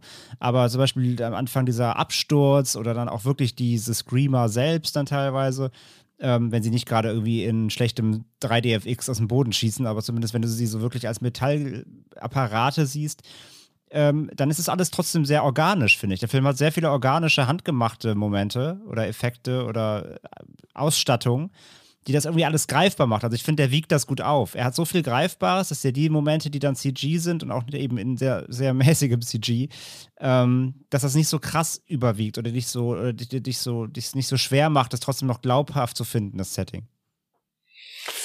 Ja, aber dann kommen halt auch wieder so Momente dazu, wie zum Beispiel hier Peter Weller und wer ist das? Nicht Roy Dupuis, sondern der andere. Auf jeden Fall. Henriksen. Nein, nee, nee, nee. Also dieser, dieser Ace, ja, Peter Weller, der, der Colonel oder Major oder was weiß ich, was er ist. Und dieser eine Soldat, Ach so, der. Andrew Lauer. Andrew Lauer, genau. Die gehen da aus dieser, aus ihrer Festung raus. Und dann kommt dieser komische 80er Jahre Popsong.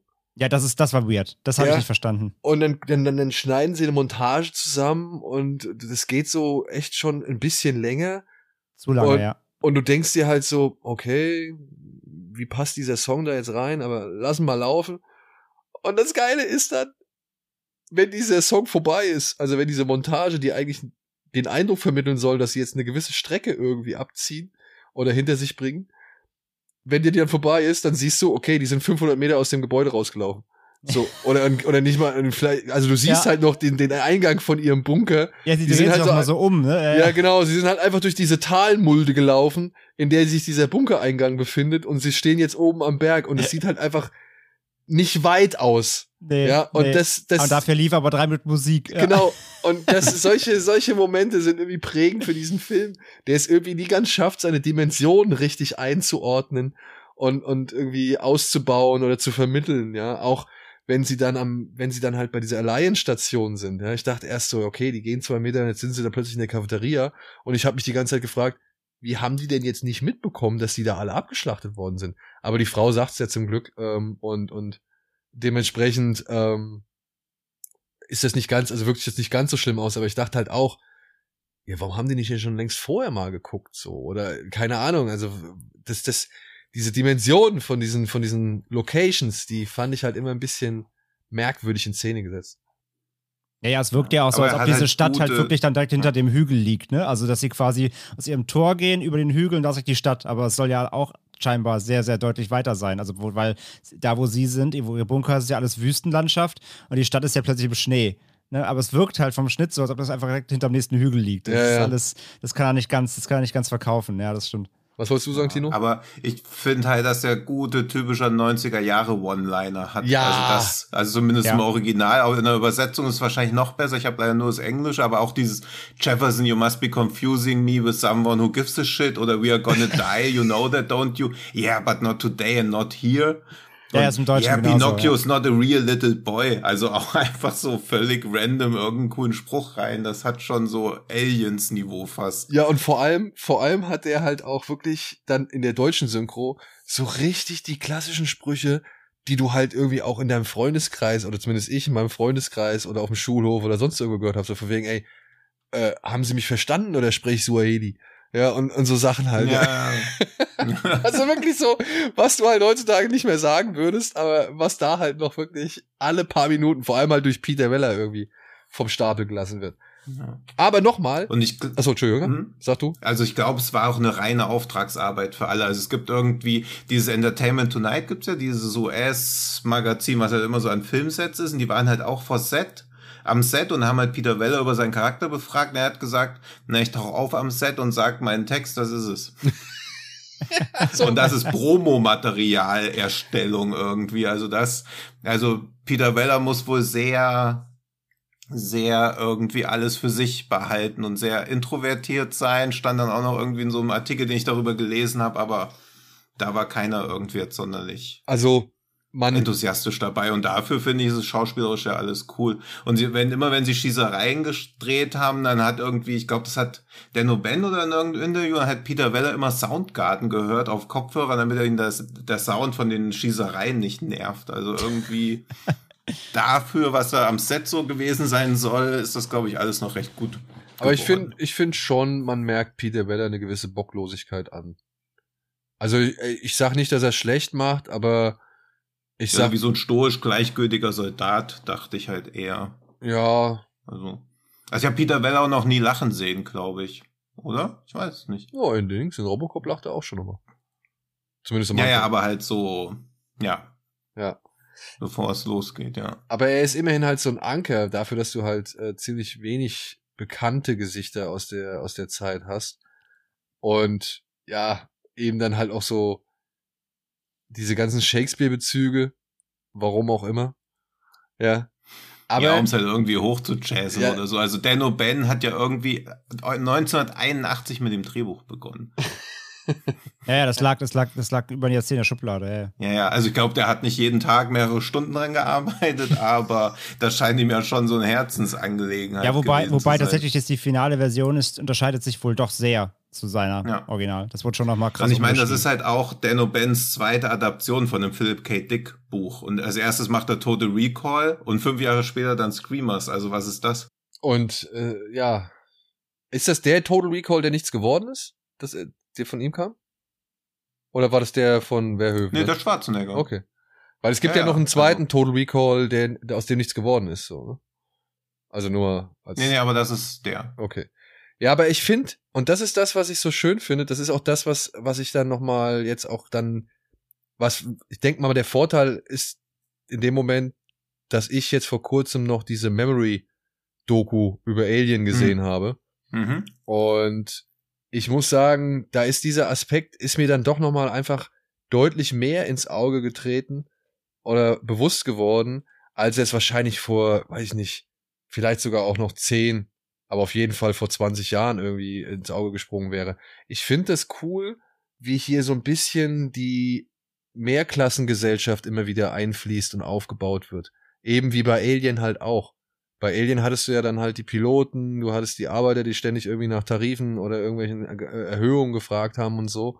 Und ich fand auch hier, wie sie halt immer wieder so ein bisschen klar gemacht haben, okay, Soldat ist nicht gleich Soldat, und ähm, die einen denken halt immer in Konzernen oder in, in, in, sag ich, wie hieß es, Handelsblock-Sicht und die anderen halt schon eher dann aus Sicht der Arbeiter und Leute, die das irgendwie abbauen und so.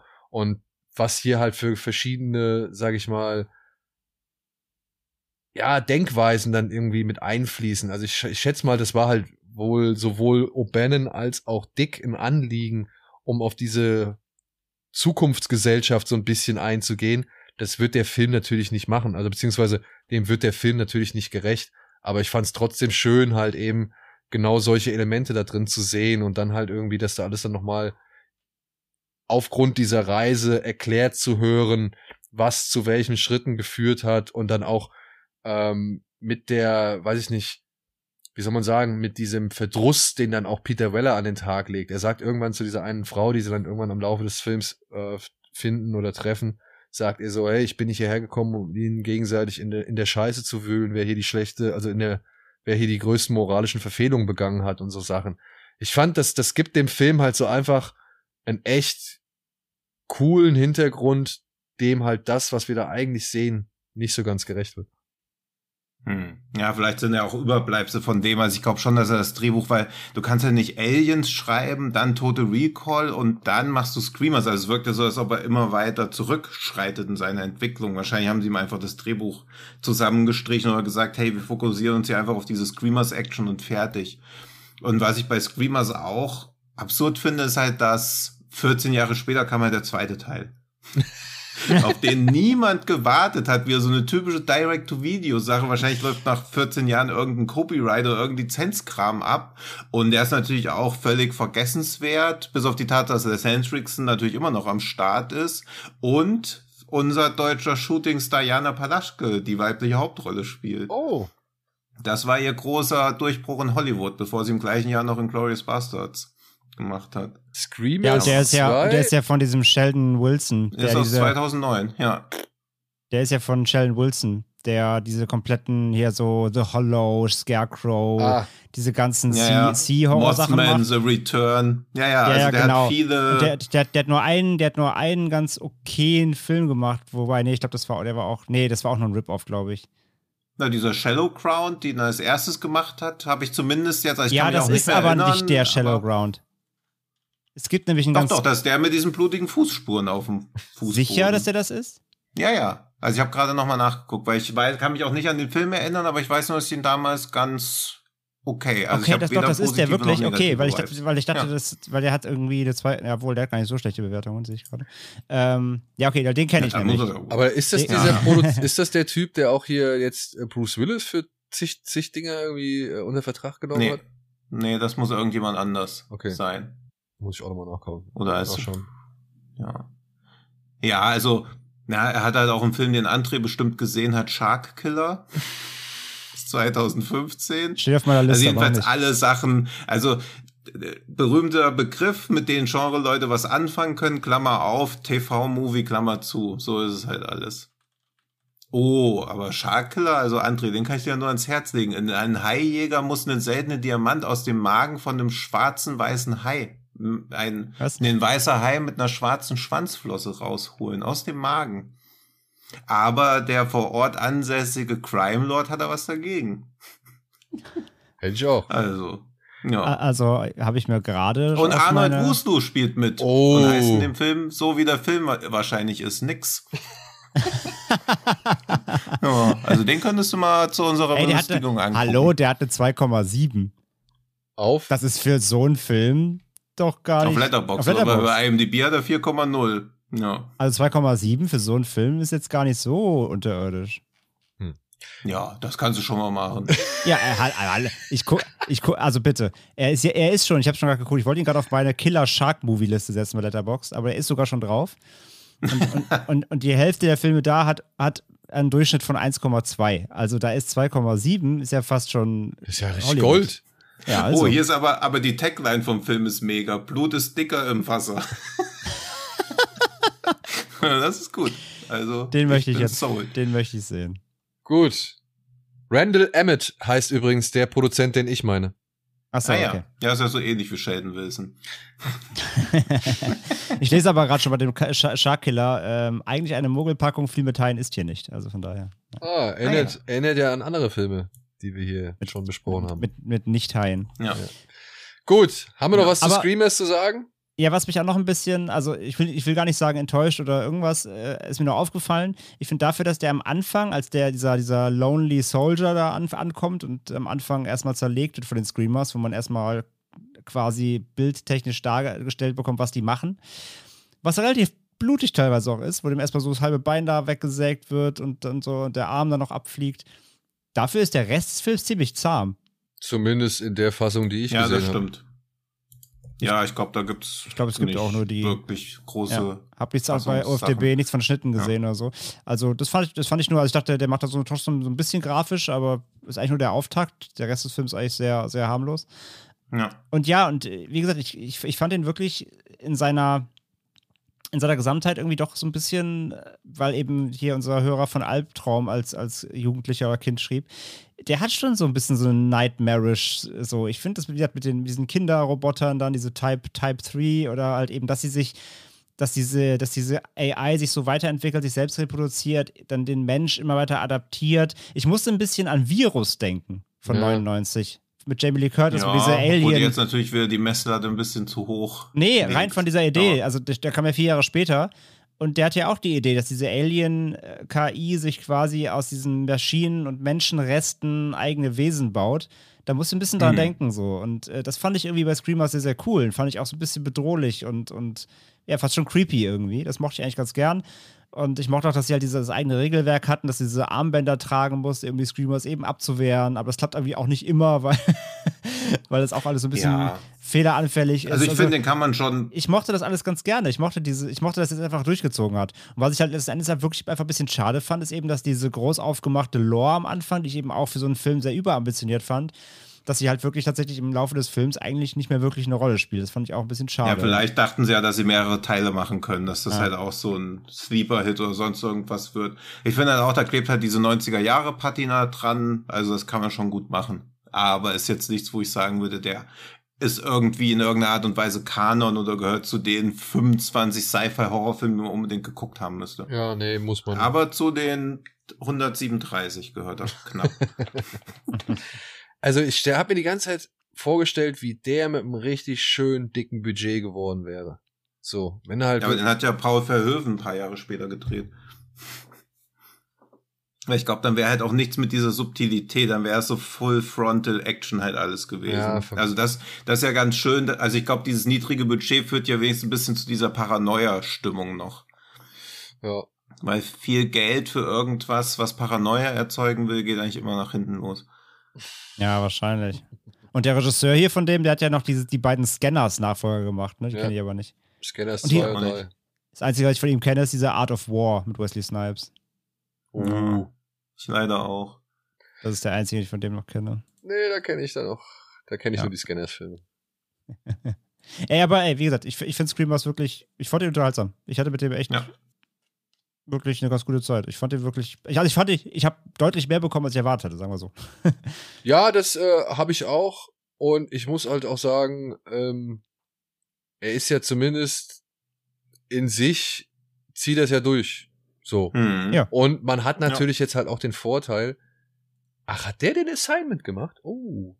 Falls ihr den nicht kennt, den fand ich cool. Den fand ich cool. Jetzt wird wieder die ganze 90er Jahre Videothekenkrütze. Oh, was denn? Der war echt gut. Das war der bessere Carlos-Film. Nicht hier der Schakal. Ach, hier mit, mit Kingsley und Sutherland, oder was? Ja, genau. Ach, den kenne ich nicht, nee. Ja, den fand ich cool. Der hat mir Spaß gemacht. Ist zwar auch fragwürdig am Ende, aber er hat mir Spaß gemacht. Ja, das sind vier Sterne gegeben, das muss ja, ja was heißen. Genau. Und wie gesagt, die Scanners, die Scanners-Filme habe ich auch nicht gelockt. Krass. Ja, bitte. Eieiei. Gut, muss ich. Hast du denn den Film vom Schrecken vom Amazon gelockt? Den habe ich. uns präsentierst. Ja, also ganz kurz nur, ganz kurz nur, äh, Screamers, also wer Interesse hat, gibt eine deutsche DVD, ungeschnitten, gibt eine englische Blu-ray in UK. Äh, und äh, zum Streamen gibt es den nur auf diesem Chili-Streaming-Dienst. Den habe ich, wie gesagt, noch nie benutzt. Aber ja, sonst gibt es den tatsächlich nirgends. Nirgends nicht bei Prime, Nirgends sonst, ja. Tja, schade. Das nur noch zur Verfügbarkeit. Und ich sag mal, wir haben halt, wie gesagt, den Vorteil der, weiß ich nicht, Distanz. Ja, also man kann sowas ja jetzt mittlerweile auch wirklich problemlos anschauen und eben einordnen und darüber hinaus halt sich an gewissen Dingen erfreuen, so wie man halt auch über gewisse Dinge einfach hinwegsehen kann, weil man halt weiß, okay, das ist zu der Zeit entstanden, das ist unter den Bedingungen entstanden und mit solchen Infos wie Peter Weller, der einfach nur hinkommt und seinen Text aufsagt, kann man das dann auch noch, noch mehr respektieren, glaube ich dann. Also dementsprechend ist, äh, fand ich das auch eine sehr nette Wiederentdeckung oder Neuentdeckung. Ja. ja. Ich habe mir im Zuge dessen dann direkt nochmal den äh, Director's Cut von Riddick angeguckt, über den wir vielleicht auch gerne mal reden können. ja, also die Riddick-Trilogie finde ich gut. Ja? Ja, aber ja. ich muss sagen, der Seitdem nie wieder mit einem Löffel gegessen.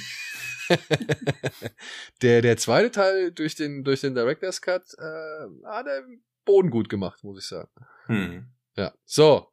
Aber kommen wir jetzt zum Glitschig, giftig, euphorisch. Der Schrecken vom Amazon. Da bin ich an der Reihe wenn ich es richtig weiß, äh, verstanden habe. Genau, aufgelöst hatten wir letzte Woche nochmal für alle, die die letzte Folge nicht gehört haben, einen Tadel und die Lösung war Revenge. So, jetzt seid ihr wieder up to speed, falls ihr irgendwelche Folgen überspringen soll, in denen Schröckert nicht vorkommt. so. Die, die Hörerzahlen zeigen nein. Gut. Dann, kein, Aus, kein Abfall. Gut. Dann, dann habe ich jetzt für okay, euch. Was, was bedeutet das für Schröckert oder für uns? Das können wir ja nach dem Podcast diskutieren. Ja, das können wir nach dem Podcast diskutieren. Wer, wer der Abfall ja. ist, meinst du? ja. ähm, ich habe euch ein Angebot vor zu, unter, zu unterbreiten, beziehungsweise einen Vorschlag. Ihr dürft wählen, liebe Freunde. Ich habe zwei Filme ausgesucht und Wollt jetzt beide Titel?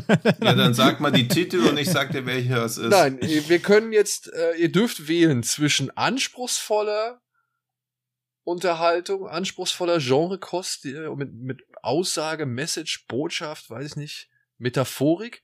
Oder ihr könnt sagen, hemmungslose Genrekost, die einfach äh, nicht viel mehr machen möchte als Spaß. Beides ein Stern oder fünf Sterne? Beides ein Stern. Okay. Mir ist es egal. Tino, was sagst du? Dann nehmen wir mal Letzteres. Letzteres? Okay. Ja. Nehmen wir Letzteres. Hat die Erwartungshaltung unterlaufen. Eine Sternbewertung wurde folgendermaßen zusammengefasst mit Das war der ärmste Horrorfilm, den ich bisher gesehen habe. Platt, hohl, chauvinistisch und das Ganze ohne jeden Thrill. Dafür grenzenlos arme Dialoge und wenig Inhalt. Der Film kann dem Original nicht das Wasser reichen.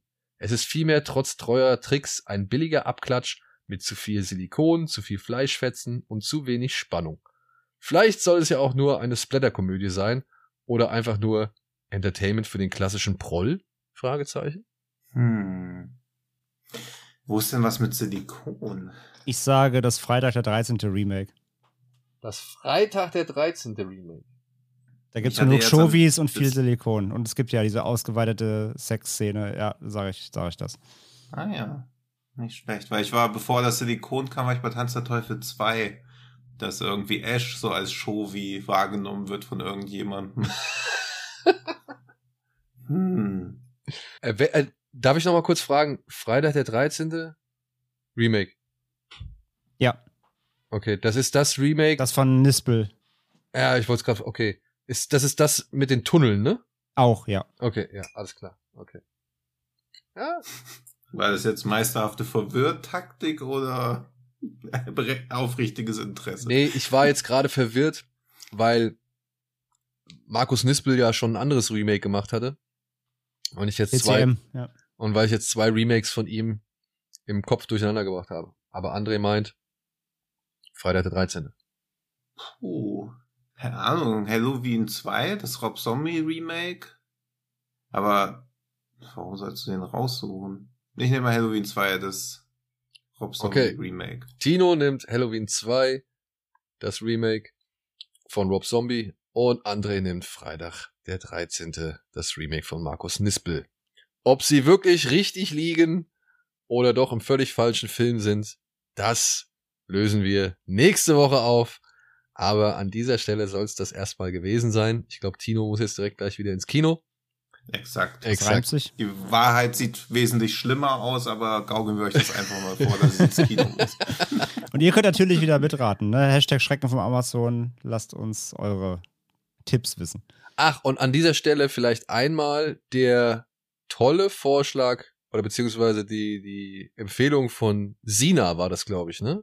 Die hat ja. uns über Twitter ein, eine Rezension geschickt. Und ich hätte eine Idee. Ich weiß nicht, soll man die, soll ich die hier schon mal? Habt ihr euch das angeguckt? Habt ihr das wollen gelesen? Wir die, wollen, wir die, wollen wir die kurz mal vorlesen? Können wir gerne machen. Ja. Hast ja, du sie vorliegen? Ich habe sie gerade hier, ja. Ja, dann lese sie mal vor. Ich lese mal vor. Sina hat uns per Twitter geschickt, ähm, da in der letzten Folge ja der Schrecken von Amazon ausgefallen ist, hätte ich hier eine, wie ich finde, sehr interessante Kritik. Mal sehen, ob irgendjemand eine Ahnung hat, zu welchem Film dieses geschrieben Ach, wurde. Das, ja. Bei Amazon halt natürlich äh, ein Stern, Überschrift wenig originell. Und die Kritik lautet, für mich lag die Betonung mehr auf schönes, reines, unschuldiges, aber auch erotisches Wesen, zudem noch mit sexuellen Defiziten, was nur ein Bestreben kennt, den Traum vieler erreichen zu wollen.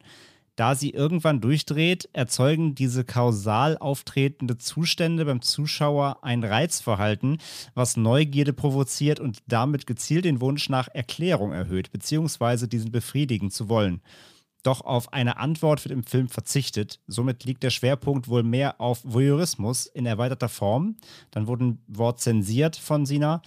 Hm, ist eine eigene Kunst, doch wird in solch Verfilmungen gerne als Trittbrett für diverse krankhafte und kaputte Gefühle benutzt. Mein Ende. Vorschlag oder beziehungsweise meine, meine Ahnung ist Excision. Ja, das ist, glaube ich, ziemlich gut.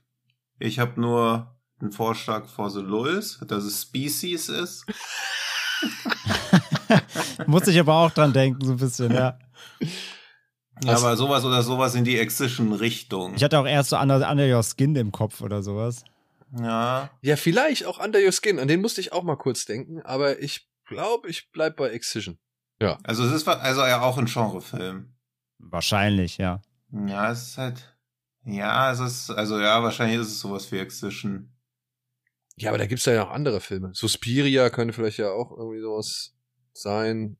Also so Kunsthorror vielleicht. Also ich, ich glaube, das geht eher in diesen kunstvolleren Horror. Ja, aber ja, wo es halt ein Voyeurismus Genau, ich habe mich, halt ich hab mich halt aufgegangen auf erotisches Wesen und genau, und, und Voyeurismus. Ich, also ich sag Under Your Skin tatsächlich. Und wahrscheinlich ja, cool. ist es jetzt irgendwie, keine Ahnung, Bathroom Killer 3 oder irgendwie sowas. Killer, Killer Sofa. Ja, das ja. werden wir aber dann auch in der nächsten Ausgabe auflösen oder vielleicht auch schon vorher per Twitter erfahren. Sina, wenn du das jetzt hier hörst, äh, wir haben jetzt fleißig geraten und wir sind dir dankbar für jede Auflösung beziehungsweise für den Hinweis. Und ja. den werden wir dann natürlich auch dann in der nächsten, den werden wir natürlich dann auch in der nächsten Folge präsentieren. So. Ja, oder du ja, kannst uns langsam aber sicher in den Wahnsinn treiben, indem du es einfach nie auflöst und wir aber trotzdem nicht loslassen können und es unbedingt wissen wollen. Und daraufhin einen eigenen Film inszenieren, der beschreibt, wie wir in den Wahnsinn getrieben werden und dann daraufhin so eine Art Realitätsverlust erleiden. Ja, Kino plus 400. Ja. ja. Cool. da weiß ich ja, da habe ich jetzt das große Ziel. Da hast du schon mal ein Skript. Ja, da habe ich schon ja. mal ein Skript und weiß, worauf ich hinarbeite die nächsten 43. Nee, doch 43 Folgen. Ja. So, aber das soll es erstmal mit dieser Folge gewesen sein. Wir bedanken uns allerherzlichst fürs Zuhören, wünschen euch eine schöne Woche, einen schönen Tag, ein schönes Wochenende, wann immer ihr das hier eingeschaltet habt. Wir würden uns freuen, wenn ihr uns auf allen möglichen Plattformen abonniert, auch nochmal bei Fred Carpet vorbeischaut und natürlich gerne an unserem Social Media Game mitmacht. Tino hat ja jetzt schon wirklich die Messlatte wieder hochgelegt, was, äh, keine Ahnung, Interaktion und, und Aufrufe zum Zuhören angeht. Hm. Es wird schwer, das noch irgendwie adäquat zu toppen, aber vielleicht macht er es auch einfach jetzt für immer. Und äh, ansonsten. überraschen. ja, ansonsten bleibt mir nicht mehr viel übrig. Habt ihr noch was zu sagen, Freunde? Geht, Nö. geht, geht, geht nicht nächste Woche ins Kino und guckt nicht Don't Breathe und Saw, aber sonst macht alles, was wir gesagt haben. Ja. Genau. In diesem Sinne, vielen Dank fürs Zuhören. Bis zum nächsten Mal. Tschüss. Ciao, ciao. Tschüss.